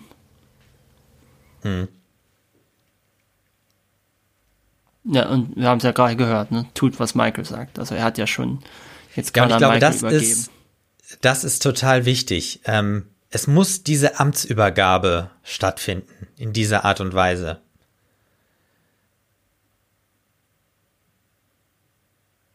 Naja, und jetzt hören wir ja auch gerade, dass, äh, dass sie planen, New York zu verlassen, grundsätzlich auf längere Sicht. Weil sie in New York keinen Platz für sich sehen. Mhm. Was ja auch nicht falsch ist, weil äh, Nevada bietet natürlich für jemanden, der im Glücksspiel sein Geld macht, deutlich mehr Chancen als New York. Mhm. Ich meine, da gibt es auch Atlantic City, aber das war es ja dann.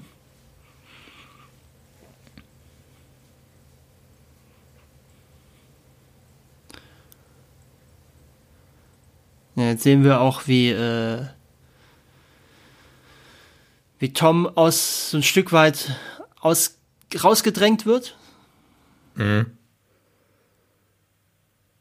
Und äh, ja, Don Vito quasi die äh, Rolle übernimmt. Mhm.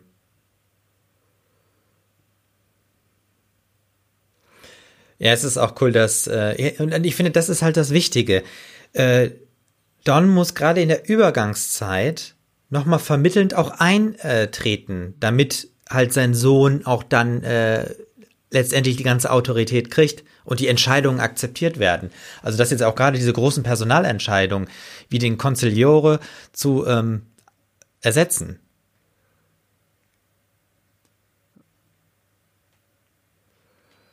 Wobei ja auch wiederum, wenn wir jetzt dynastisch denken, es gibt ja eigentlich gar keinen anderen mehr, der das machen könnte. Ja. Dean Martin, Jerry Lewis, auch nochmal ein schöner Hinweis, wo wir zeitlich sind. Genau, wir sind jetzt in Las Vegas, ne? Genau, und wir sehen ja auch Fredo, der hier scheinbar ja. voll in seinem Element ist. Mit der entsprechenden Kleidung. Und wir haben ja hier einfach nochmal eine ganz and, ein ganz anderes Setting. Ne? Mhm. Also der, der, Film macht hier auch nochmal ein neues Fass auf. Also mit dieser Las Vegas-Geschichte. Ja, was wir halt immer nur so am Rande gehört haben. Ne? Wir haben ja eigentlich nie gesehen, was die Corle wie die Corleones eigentlich ihre Kohle verdienen. Ne? Wir haben ja immer nur diese ja, ganzen Morde ja. und so und diese ganzen Bandenkriege gesehen, aber dieses Glücksspiel-Thema war ja eigentlich nie, das wurde immer erwähnt, aber es wurde halt nie mhm. gezeigt. Mhm. Jetzt sehen wir es. Mhm. Ja. John Casale hat auch eine ganz interessante Karriere als Schauspieler. Äh, also der Darsteller von Fredo. Der hat in fünf Filmen mitgespielt. Mhm. Alle fünf in den 70ern. Also in fünf Filmen, Spielfilmlänge. Alle fünf mhm. in den 70ern, New Hollywood-Filme. Und alle fünf nominiert für den besten Film jeweils in dem Jahr bei den Oscars. Dann war das ein starkes Jahr für ihn, ne? Ja, das war ja nicht in, de, das war ja äh, nicht äh, ja, in dem genau, Jahr, sondern nein, äh, seine ein Karriere. Ein starkes Jahrzehnt. Ja, Karriere war er stark, ja. Also es ist eine ganz, äh, eigentlich eine ganz komische, ne? Nur ein paar Mal, nur fünf Filme überhaupt, aber eben mhm. alles äh, top nominierte Filme. Stimmt, also effizient müsste man sagen. Ja, Effiziente das Karriere. könnte man sagen, ja.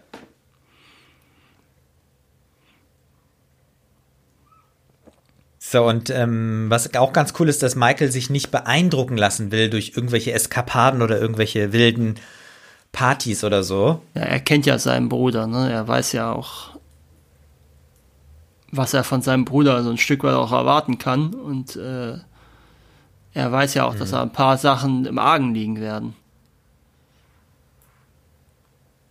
Ja.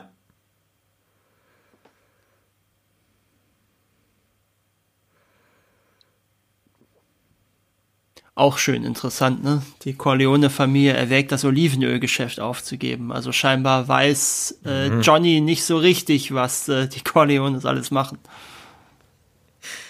Ja, weil wahrscheinlich gibt's auch. Oder äh, meinst du, das ist ein Codewort? Auch, der, vielleicht. Ja. Aber die sind ja unter sich. Oder glaubst du, es, oder Glaubst du, er hat Angst, ja, oder, dass verwandt ähm, ist?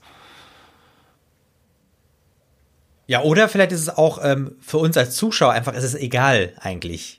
Und vielleicht ist sozusagen das Olivengeschäft immer der Vorwand für etwas. Mhm. Ne, vielleicht haben die noch einen anderen Weinhandel oder was auch immer und mit dem Weinhandel ist weiß nicht was verbunden oder so, ne? Kann auch sein.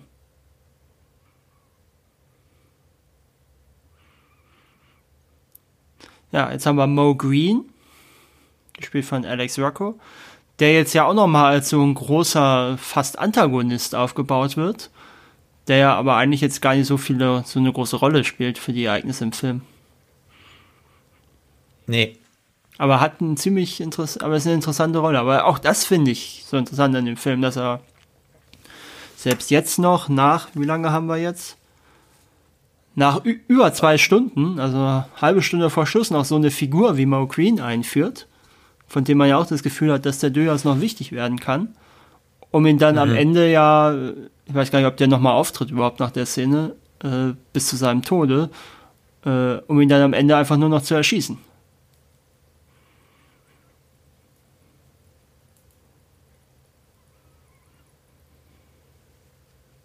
Ja, und eigentlich auch einer, der schon lange dabei ist, also zumindest in der, in der, in den Geschäften, ne? Ja, ja. Ja, das ist schon er erstaunlich. Also Mo Green ist der, der ähm ja, Mo Green ist ja der Besitzer von diesem Casino und Hotel, ne? Wo sie ja, genau. Sie sind ja bei Mo Green jetzt quasi gerade und wollen ihn aus seinem eigenen Geschäft rausdrängen. Mhm. Hm.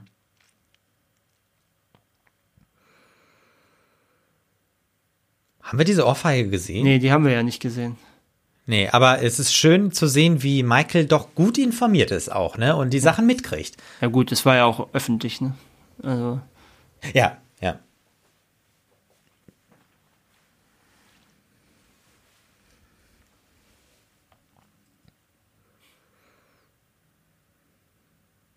Äh, auch schön, wie äh, so subtil auch erzählt wird, wie das Casino-Geschäft eigentlich funktioniert. Ne?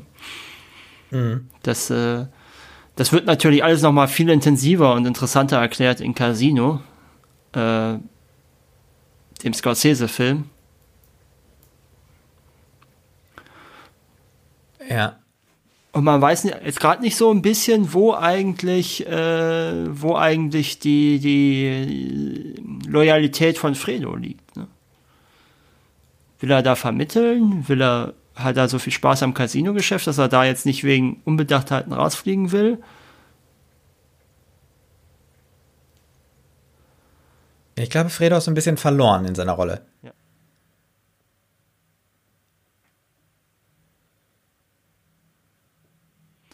Interessant. Das ist ja auch äh, jetzt eine Spiegelung ein bisschen der Szene, wo äh, Vito mit Sonny nach dem Gespräch mit Solozzo gesprochen hat. Ne, wo er ihm mhm. sagt, lass ihm nie wieder zeigen, äh, wer, ähm, was du denkst, einem außerhalb der Familie. Ja, und wir sehen Anthony das erste Mal, ne? Den Sohn. Stimmt. Ja. Der wird ja auch erst ähm, jetzt mit äh, beim Tod von äh, Don Vito ähm, nochmal. Genau. Also wirklich relevant, ja. ne? Oder als, als in Rolle sieht man ihn dann, in Aktion. Der Sohn heißt übrigens deswegen Anthony, weil äh, der Junge nicht auf einen Rollennamen reagiert hat, sondern nur auf seinen eigenen. Und ah. der hieß eben Anthony.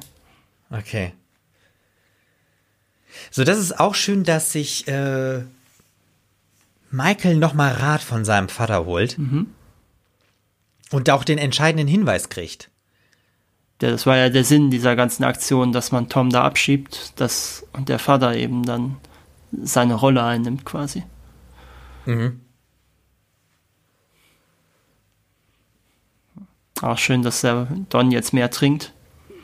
Und weil auch das Michael ihm sagt, es tut dir gut, Pa. Aber er nennt ihn Pa noch, ne? Ja. Ja, das, das ist, das ist ja, der Hinweis von vorhin war gut.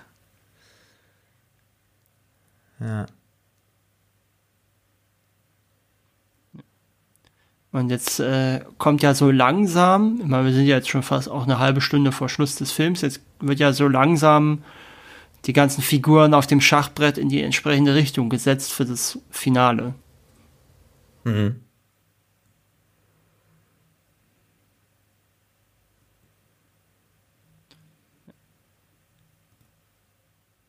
Jetzt kommt ja. die stolze Großpapa-Rolle auch noch mal ein bisschen genau. zum Vorschein. Genau. Also man merkt auch diese äh, Sentimentalität, die jetzt mhm. ähm, bei Vito auftaucht. Genau. Ja, ähm, was wir jetzt vielleicht noch mal so ein bisschen haben, weil wir jetzt ja auch eine Dialogszene haben, ähm, vielleicht noch so ein paar Sachen zum Thema Casting.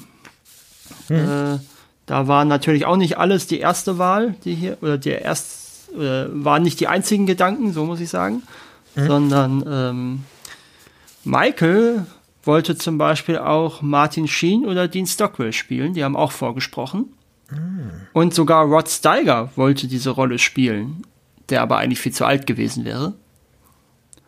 Äh, und äh, wer ebenfalls angefragt wurde, waren Warren Beatty, Jack Nicholson und Dustin Hoffman, die alle abgelehnt haben. Ähm, es gab auch die Idee Alain Delon oder Burt Reynolds. Da war dann aber Coppola nicht so überzeugt von den beiden. Mhm. Und äh, einer der ähm, Offiziellen von Paramount, Robert Evans, hat ernsthaft für äh, Robert Redford plädiert. Mhm. Aber der wirkte nicht italienisch genug für äh, Coppola. Also mhm. ums äh, wörtlich er, fand er ihn too raspy. Also Rasp als mhm. äh, White Anglo-Saxonian Protestant. Mhm. mhm. Ne? Und äh, Evans wollte ihn dann noch überzeugen, dass er ja Norditaliener sein könne. Ne? Aber das hätte natürlich auch nicht zur Story gepasst, wenn das alles Sizilianer ja ursprünglich sind. Ja. Dann äh, äh, Ryan O'Neill war auch noch mal ein Kandidat.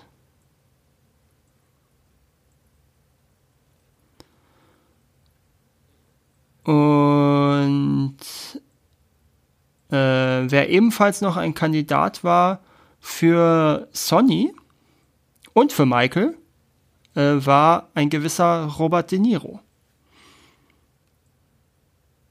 Ist immer schwer vorstellbar, ne? Ja. Wer das hätte sonst noch spielen können. Also ich sag mal so, dass es De Niro nicht geworden ist, war natürlich insofern ein Glücksfall, weil er ja dann im zweiten Teil mitspielt. Und äh, ja dann auch im zweiten Teil einen Oscar gewonnen hat.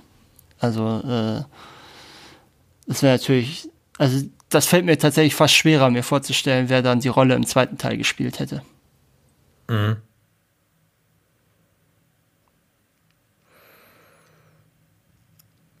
Man merkt auch irgendwie jetzt, wo äh, Vito Corleone so, so, wirklich, er wird so dieser alte Opa, ne? Genau. Die Haare werden ein bisschen zauseliger. Ja. Und grauer vor allem. Ja. Und er spielt mit seinem Genau, er Enkel. sitzt da rum mit seinem Enkel.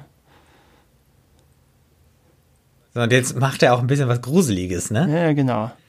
Das ist schon so ein bisschen. Mit? Mit was? Eine Orange, ja, genau. mit der Orange. Das ist schon echt gut. Und Anthony hat auch ein bisschen Angst, ne? Mhm. Aber freut sich ja gleich Opa wieder. Da? Ja, genau. Ja. Ist ja auch eigentlich witzig, dass, dass, dass, er, dass er diesen Gag jetzt macht mit der Orange im Mund, mhm. wo, wo, äh, wo, wo Marlon Brando doch wirklich was. Ja, irgendwas hat. da in der Kauleiste hatte, ja. Das stimmt mhm. wohl.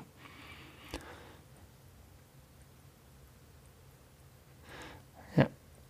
Und äh, gleich haben wir ja dann die Szene, wo Brand. Jetzt sieht es fast so aus, als ob er sein Gebiss rausgenommen hätte, ne? Ja, richtig, ja. Weil man auch die Zähne jetzt gar nicht so richtig gesehen hat, alle. Ja. Und ja, die spielen da zwischen den Tomaten und äh, ich glaube, jetzt hat er es kurz wieder drin gehabt, die Orange.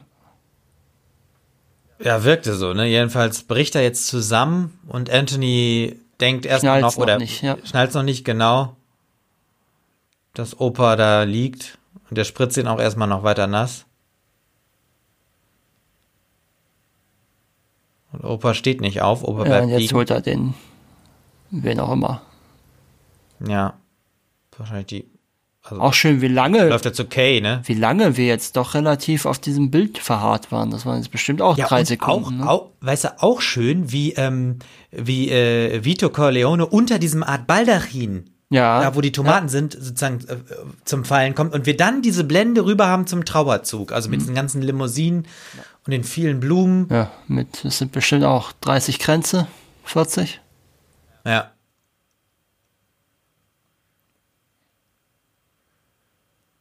Und wir haben ja auch, äh, wir haben eigentlich gar keine richtige Beisetzung, sondern äh, wir haben sozusagen schon das fertige Grab, oder? Ja, ich glaube, ja. Oder wie war das? Die schmeißen, glaube ich, jetzt gleich schon die Rosen alle rein. Ah doch, ja, ja, das ist noch, ähm, ja, ja. Corleone Vito. Genau, wir sehen das Grab. Doch, wir haben den, wir haben den Sarg noch. Ja, ja, doch haben wir. Sehen wir die Familien. Und ähm, auch ja wichtig, dass Johnny vorher ähm, Vito seinem Sohn Michael ja noch mit auf den Weg genommen, Weg gegeben hat, wer, äh, woran er den Verräter erkennt, ne? Genau.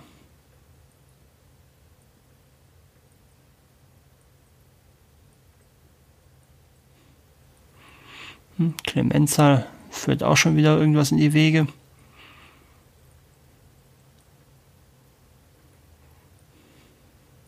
Ja, selbst, selbst diese Trauerfeier ist wieder auch natürlich, es ist immer Geschäft, alles ist Geschäft. Ja.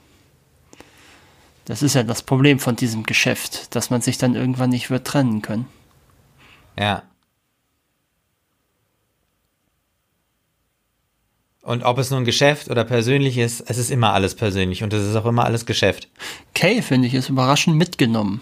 Dafür, dass sie ja eigentlich eher distanziert ist zu der ganzen Thematik. Ja. Na gut, sie hat ihren Schwiegerpapa verloren, ne? Und ja, aber hatten die eine groß. Haben die sich. Ja, weißt du was? Ich glaube, es ist interessant. Kay kann persönlich mitgenommen sein, weil sie ja nicht im Geschäft ist. Und Michael kann es nicht, weil für Michael ist es persönlich und Geschäft. Ja, jetzt haben wir Saltesio. Und das war natürlich auch für Michael jetzt der Hinweis, von wo die Gefahr kommt. Genau.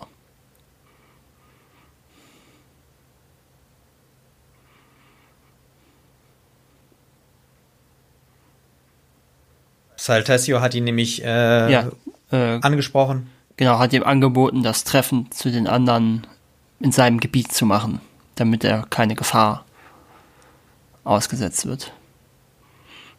Auch schön dieses äh, sarkastische, da bin ich auf alle Fälle sicher. Ja, aber es war doch jetzt Tom Hagen gerade, ne? Der da neben ihm saß. Das ist Tom, ja. also der bleibt ja noch Freund der Familie, aber Er ist ja, noch, er ist ja Teil der Familie. Ja gut, jetzt ist ja die Ja, ja, Frage, ja. ne, wie es- jetzt ist, Ja. weil Vito ist ja nicht mehr da. Also kann durchaus sein, dass er jetzt wieder zurückkommen kann, weil Vito ja nicht mehr da ist. Ja.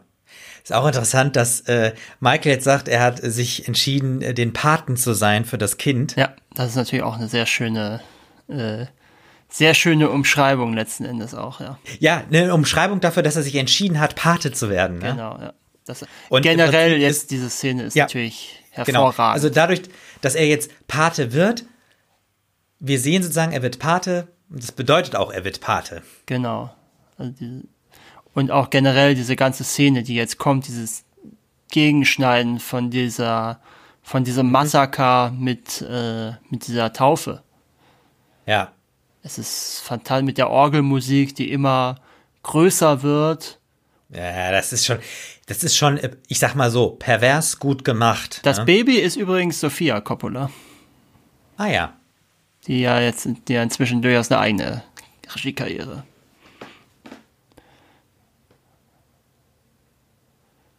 Und hier sehen wir auch nochmal, was für eine Apparaturen, die da sich zusammenbauen, Mhm. ne? Clemenza. Wischt nochmal sein Auto. Und auch äh, interessant, ähm, wie detailreich hier die äh, ganze Taufe mit auch der Salbung der Öle ähm, Ja, dargestellt es, es wird. baut sich alles schön langsam auf. Ja. Jetzt haben wir hier den, der hier rasiert wird, Genau, der Koffer wird packt. und das vor allem auch nicht nur das Krisam, äh, sondern auch das äh, Katechumenenöl. Beide Öle werden sozusagen genutzt. Also das ist auch äh, liturgisch sehr Der detailreich. wird vorgeholt mit den, äh, mit den äh, gefälschten äh, Polizeimarken.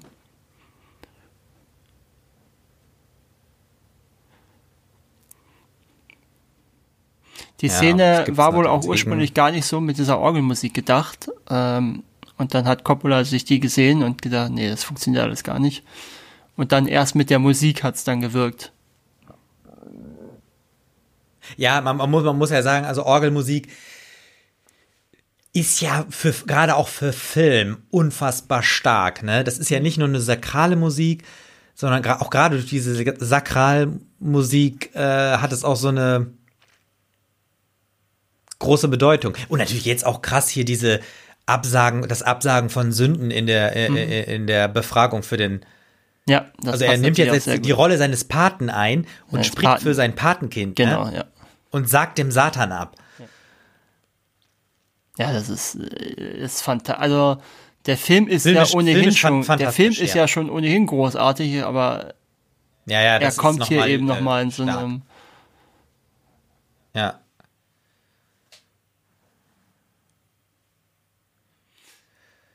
Und es hat, das ist jetzt ein bisschen übertrieben, aber im Prinzip so eine, es hat ja auch so eine Art Wiedergeburt von äh, Vito Corleone in sich, ne?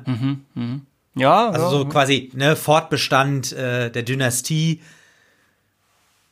wobei ich jetzt natürlich nicht weiß, ob er wirklich, ob der Junge wirklich realistischer Kandidat wäre dann, wenn wir das dynastisch sehen wollen. Da haben wir nämlich nochmal Ja. Green, ne? Den haben wir tatsächlich Ja, nicht ja. mehr gesehen.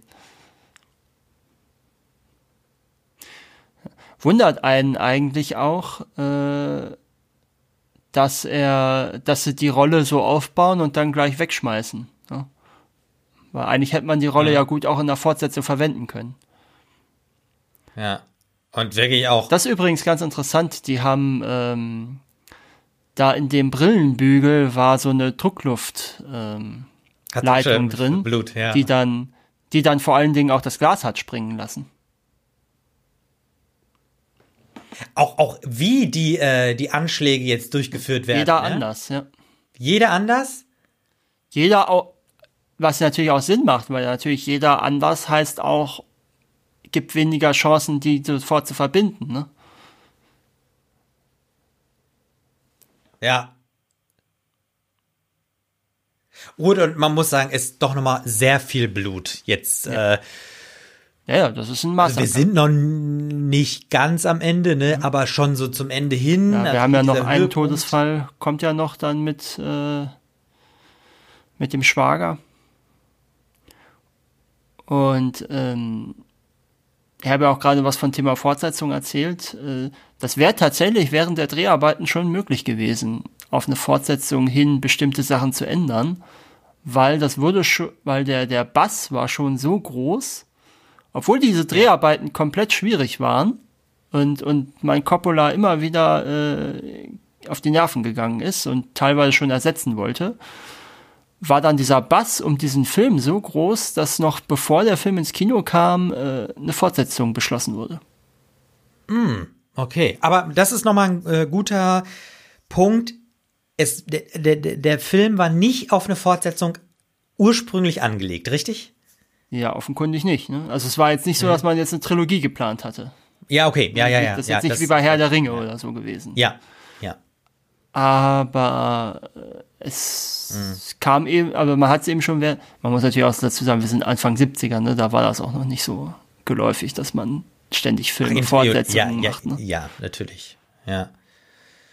Und ähm, also es gab grundsätzlich natürlich schon Stoff dafür, weil natürlich das Buch auch nicht komplett verfilmt wurde. Mhm. Natürlich. Was ähm, äh, hast du irgendwie, also gut, wahrscheinlich hast du, hast du, also gut, das Buch hast du wahrscheinlich jetzt auch nicht nee, äh, habe ich nicht gelesen. gelesen, aber hast du irgendwas darüber äh, in Erfahrung gebracht, wie nah oder wie frei ähm, ja gut die Geschichte erzählt wird vom Buch? Puzzo ist ja hat ja mit Coppola gemeinsam auch das Drehbuch geschrieben, also denke ich mal, wird das schon relativ nah dran sein. Ne? Ja. Also Putz ist ja auch der Autor vom Roman. Äh, ja kann mir jetzt nicht vorstellen, also, dass er da komplett man, alles, was er im Roman geschrieben hat, umgeschmissen hat dafür. Ja, also man, man kann natürlich jetzt diese, diese, diese Zusammenarbeit von äh, Puzzo und Coppola natürlich schon, es hat ja dann auch was von einem Autorenfilm, Stück weit, ne? Ja, ja klar. Wenn man diese ja Zusammenarbeit. Auch, das ist ja auch ein ne? Thema in der Szene. Wir sind ja jetzt in der New Hollywood-Ära. Der Pate mhm. gilt ja als durchaus manchen als äh, Startschuss für New Hollywood. Hm.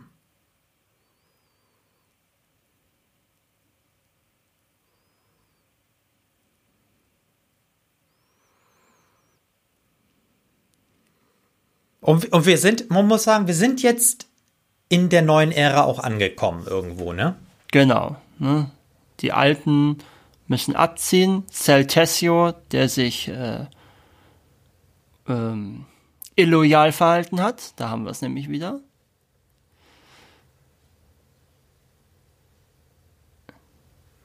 Und natürlich auch der Schwager, der sich illoyal verhalten hat. Ja, und es und, und Michael nimmt es jetzt selbst in die Hand. Sagen wir es so, er will zumindest erstmal noch wissen, wer es gewesen ist, ne? Mhm.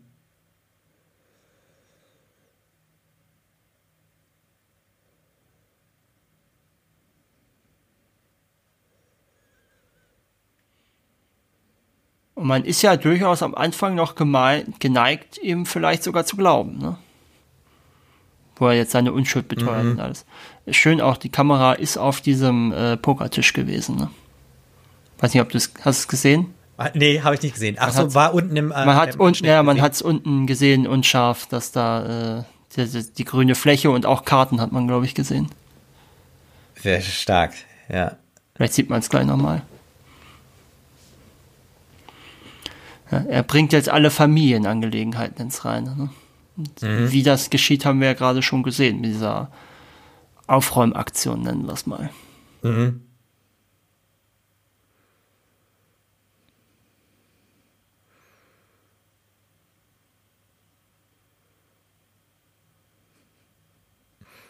Ja, jetzt fragt er, ne, glaubst du, ich könnte meine Schwester zur Witwe machen, aber natürlich hat er genau das vor und äh, es wundert einen eigentlich schon fast so, wie er die Schwester behandelt hat, dass er das nicht schon längst gemacht hat, wenn man ehrlich ist. Ja, ja, ja es gäbe also quasi auch andere Gründe, ne?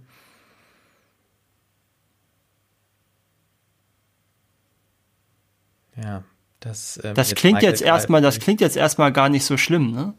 Aber ähm, aus dem Familiengeschäft auszusteigen, ja. ja. Aber, aber, das ist ja eine Verbannung irgendwo auch. Ja, ne? ja aber das, der Witz, nein, nein, der Witz ist ja, wir wissen doch am Anfang, er ist ja überhaupt nicht im Familiengeschäft drin. Das hat ja der pa hat ja Don, das hat ja Vito ganz klar gesagt, er soll ja nicht direkt ins Familiengeschäft einsteigen. Am Tag der Hochzeit. Ah, stimmt. Das ist sozusagen noch eine hm? Anweisung von seinem Vater, von Michaels Vater. Ja, ne? Nee, nee das ist der Hinweis darauf, dass das nicht die Strafe ist. Weil er, er bestraft ihn mit etwas, was er sowieso nie gehabt hat. Ah, er erzählt okay. ihm das jetzt nur. Ja, er verkauft es ihm so, also genau, also als Geschäftsmann quasi. Um, um ihn in Sicherheit zu wiegen, um an, zu erfahren, was er erfahren will. Aber wenn man das im Hinterkopf hat, dann weiß man, dass an dieser Drohung oder an dieser Beschwichtigung überhaupt nichts dran sein kann. Weil das ist keine Strafe für Michael, aus Michaels Sicht. Weil er ihn, er kann ihn nicht irgendwo rauswerfen, wo er nie drin war. Ja, ja, okay, ja. ja. Aber er verkauft es ihm so, ne? Ja, ja, klar. Aber du verstehst, was ich meine, ne? Das ist, das ist schon so ein dezenter Hinweis für uns Zuschauer darauf, äh, dass es jetzt nicht so kommt, wie er denkt. Nee, das stimmt. Und auch man könnte ja annehmen, es ist nicht notwendig, was jetzt passiert. Ja gut, doch, ich glaube schon, dass man einen, äh, einen Verräter in der eigenen Familie, in dem Fall ja tatsächlich in der Anverwandtschaft, äh, nicht, nicht einfach so davonkommen lassen kann. Ja, in aber könnte, könnte, man, ja, könnte man sich nicht vorstellen, dass, dass das ein bisschen auch so ein Exempel ist? Ja, klar. Also um zu zeigen, okay, die Familie ist wieder stark unter der Führung von Michael Corleone, das ist das der, ja alles. der neue Don ist. Das ist das ja, diese ganze Aktion an diesem Tag ist das ja. Ja, ja. Er nimmt das Ruder in die Hand. Hm. Genau. Und ist dabei nicht zimperlich. Nee. Und das sollen auch alle sehen. Und jetzt sehen wir ja auch, die Familie zieht weg. Also, das ist ja auch interessant, ne? Sie ziehen weg, obwohl sie jetzt gerade richtig aufgeräumt haben. Mhm. Und wir sehen auch mal, wie groß das ist, ja, ne? Aber sie 56 Acres. Ja, 56 Acres. Ich weiß gar nicht, wie groß das ist. Ja. ja. weiß ich auch nicht, aber ich glaube, es ist. Nicht klein, schon, ja. Nee, nee, es soll nicht klein sein, ja, ja. Und äh, aber wir wissen ja auch schon, dass der Umzug geplant war. Und jetzt sehen wir schon da, wie Michael da sitzt. Im Prinzip wie eine Mischung aus seinem Vater und Sonny, ne? Mhm. Ne? Also sein Vater mit dem, mit dem Anzug, aber nicht das Jackett an und man sieht die Hosenträger wie bei Sonny. Also finde ich ganz interessant, dass er da diese beiden Vorgänger im Prinzip vereint. Mhm. Und auch gleichzeitig sehr kühl und überlegt ist wie sein Vater, aber sehr knallhart agiert wie sein Bruder. Mhm.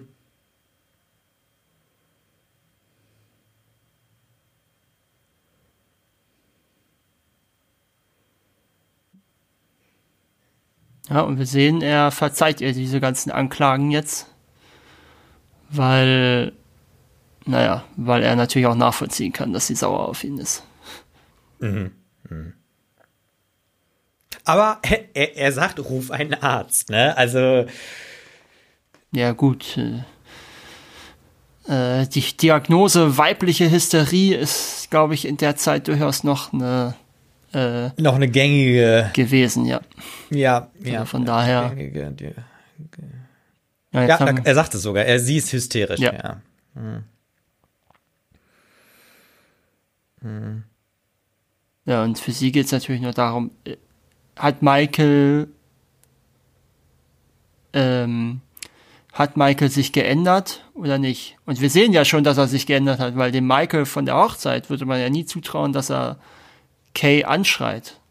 Beziehungsweise er hat und vor allen Dingen auch dieses Frag mich nicht nach meinen Geschäften. Mhm. Ganz im Gegenteil, er hat ja mhm. breitwillig erklärt, wie das damals war mit Johnny Fontaine und seinem Vater.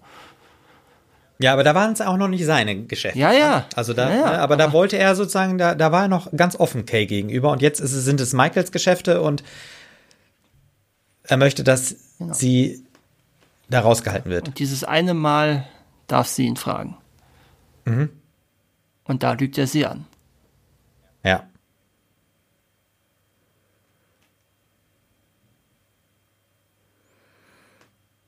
Aber ja, er zögert aber, sagen, auch, aber ne? Ja, genau, er zögert. Aber warum lügt er sie an? Weil sie ihn verlässt, wenn er die Wahrheit sagt.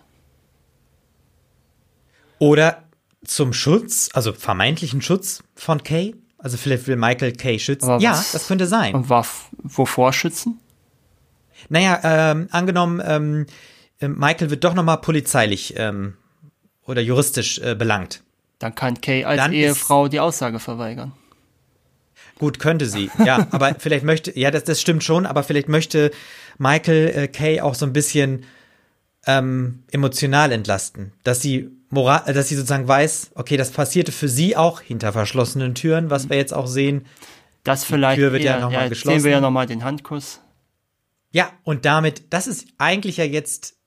Die, und er wurde jetzt auch als Don Corleone äh, ja, bezeichnet, genau, angesprochen, ne? Finde ich aber, das ist auch ein starkes Schlussbild, ne? Wie ja, doch. Und sie weiß doch. jetzt, dass er sie angelogen hat. Das ist es ja. Sie ja, weiß es. Sie weiß es. Und sie, sie kann jetzt im Prinzip entscheiden, ähm, wie jetzt diese Tür geschlossen was, wird und Michael ja, der möchte Pate ich ist. Ihn, ja, möchte ich ihn einfach hinter der Tür lassen.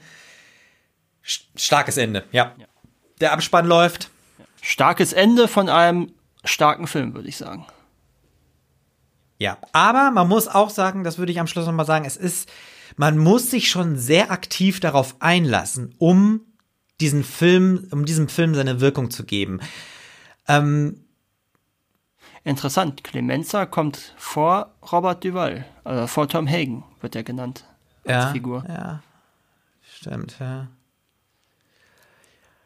Wunderbar, ja. Markus. Ich muss, ich würde vorschlagen, also dadurch, dass wir ja wirklich jetzt einen sehr langen Film geguckt haben, ähm, noch kurz unsere Schlussworte ja. und dann kommen wir auch schnell zum Ende, ne? Ja, also ich habe es eigentlich schon gesagt, großartiges Ende zu einem großartigen Film. Ich würde auch weiterhin sagen, es ist einer der besten Filme, die es bisher gab. Äh, und äh, vielleicht um nochmal mit äh, den Worten von ähm, äh, Stanley Kubrick äh, zu schließen, das ist einer der besten Casts aller Zeiten und vielleicht auch einer der besten Filme aller Zeiten und vielleicht auch der beste Film, der je gedreht wurde. Würde ich jetzt nicht ganz hundertprozentig unterschreiben, aber, ja, aber einer der deine auf jeden Richtung, Fall. würdest du sagen? Ich, also all-time Top 10 ist er auf jeden Fall, wenn nicht gar Top 5. Okay, das ist stark. Ähm, da würde ich sagen, da würde ich mich jetzt nicht anschließen. Ich würde auch sagen, natürlich ist es ein starker Film und ähm, ich finde es gut, den mal so ausführlich auch besprochen zu haben. Ähm, also mit den geschichtlichen Hintergründen ist das natürlich noch mal ein bisschen mehr zu verstehen, warum das ein starker Film ist. Aber ich persönlich würde jetzt ihn nicht äh, so weit oben einsetzen, auch wenn ich natürlich sage, es ist kein schlechter Film. Top 100 immerhin noch, oder? Oh, das ist schwierig. Bei der Top 100 bin ich mir nicht sicher. Ne? Aber ich, ich kann jetzt nicht so sicher sagen, er ist in, in, in, der, in der Top 10. Ne, das kann ich auf jeden Fall sagen. Da äh, ist er bei mir jetzt nicht unbedingt, ähm, was ihn jetzt aber nicht zu einem schlechten Film macht. Okay. Ja. Gut, dann würde ich sagen, war es das. Wir werden bestimmt auch mal irgendwann den zweiten Teil besprechen. Ja, auf jeden Fall, das gerne. Und nochmal ganz kurz der Hinweis auf unsere Steady-Seite, wo ihr unser Projekt mit einem kleinen monatlichen Beitrag unterstützen könnt. Der Link dazu auf iwentofilms.de. Ja, dann was von mir. Viel Spaß und bis zum nächsten Mal. Genau. Das war der Pate von Francis Coppola bei I Went to Films aus dem Jahr 1972. 72, genau. Und wir haben die Blu-ray geguckt. Vielleicht noch mal ganz zum Schluss. Die DVD haben wir geguckt. Äh, genau, die, die DVD. Ich bin auch schon etwas müde. wir äh, bedanken uns äh, für ähm, das Zuhören und das Mitschauen und freuen uns, wenn ihr nächstes Mal wieder mit dabei seid. Bis dahin. Tschüss.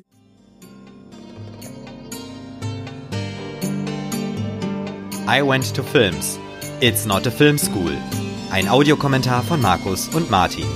Weitere Infos unter iwenttofilms.de und im Social Web bei Facebook, Twitter und Instagram.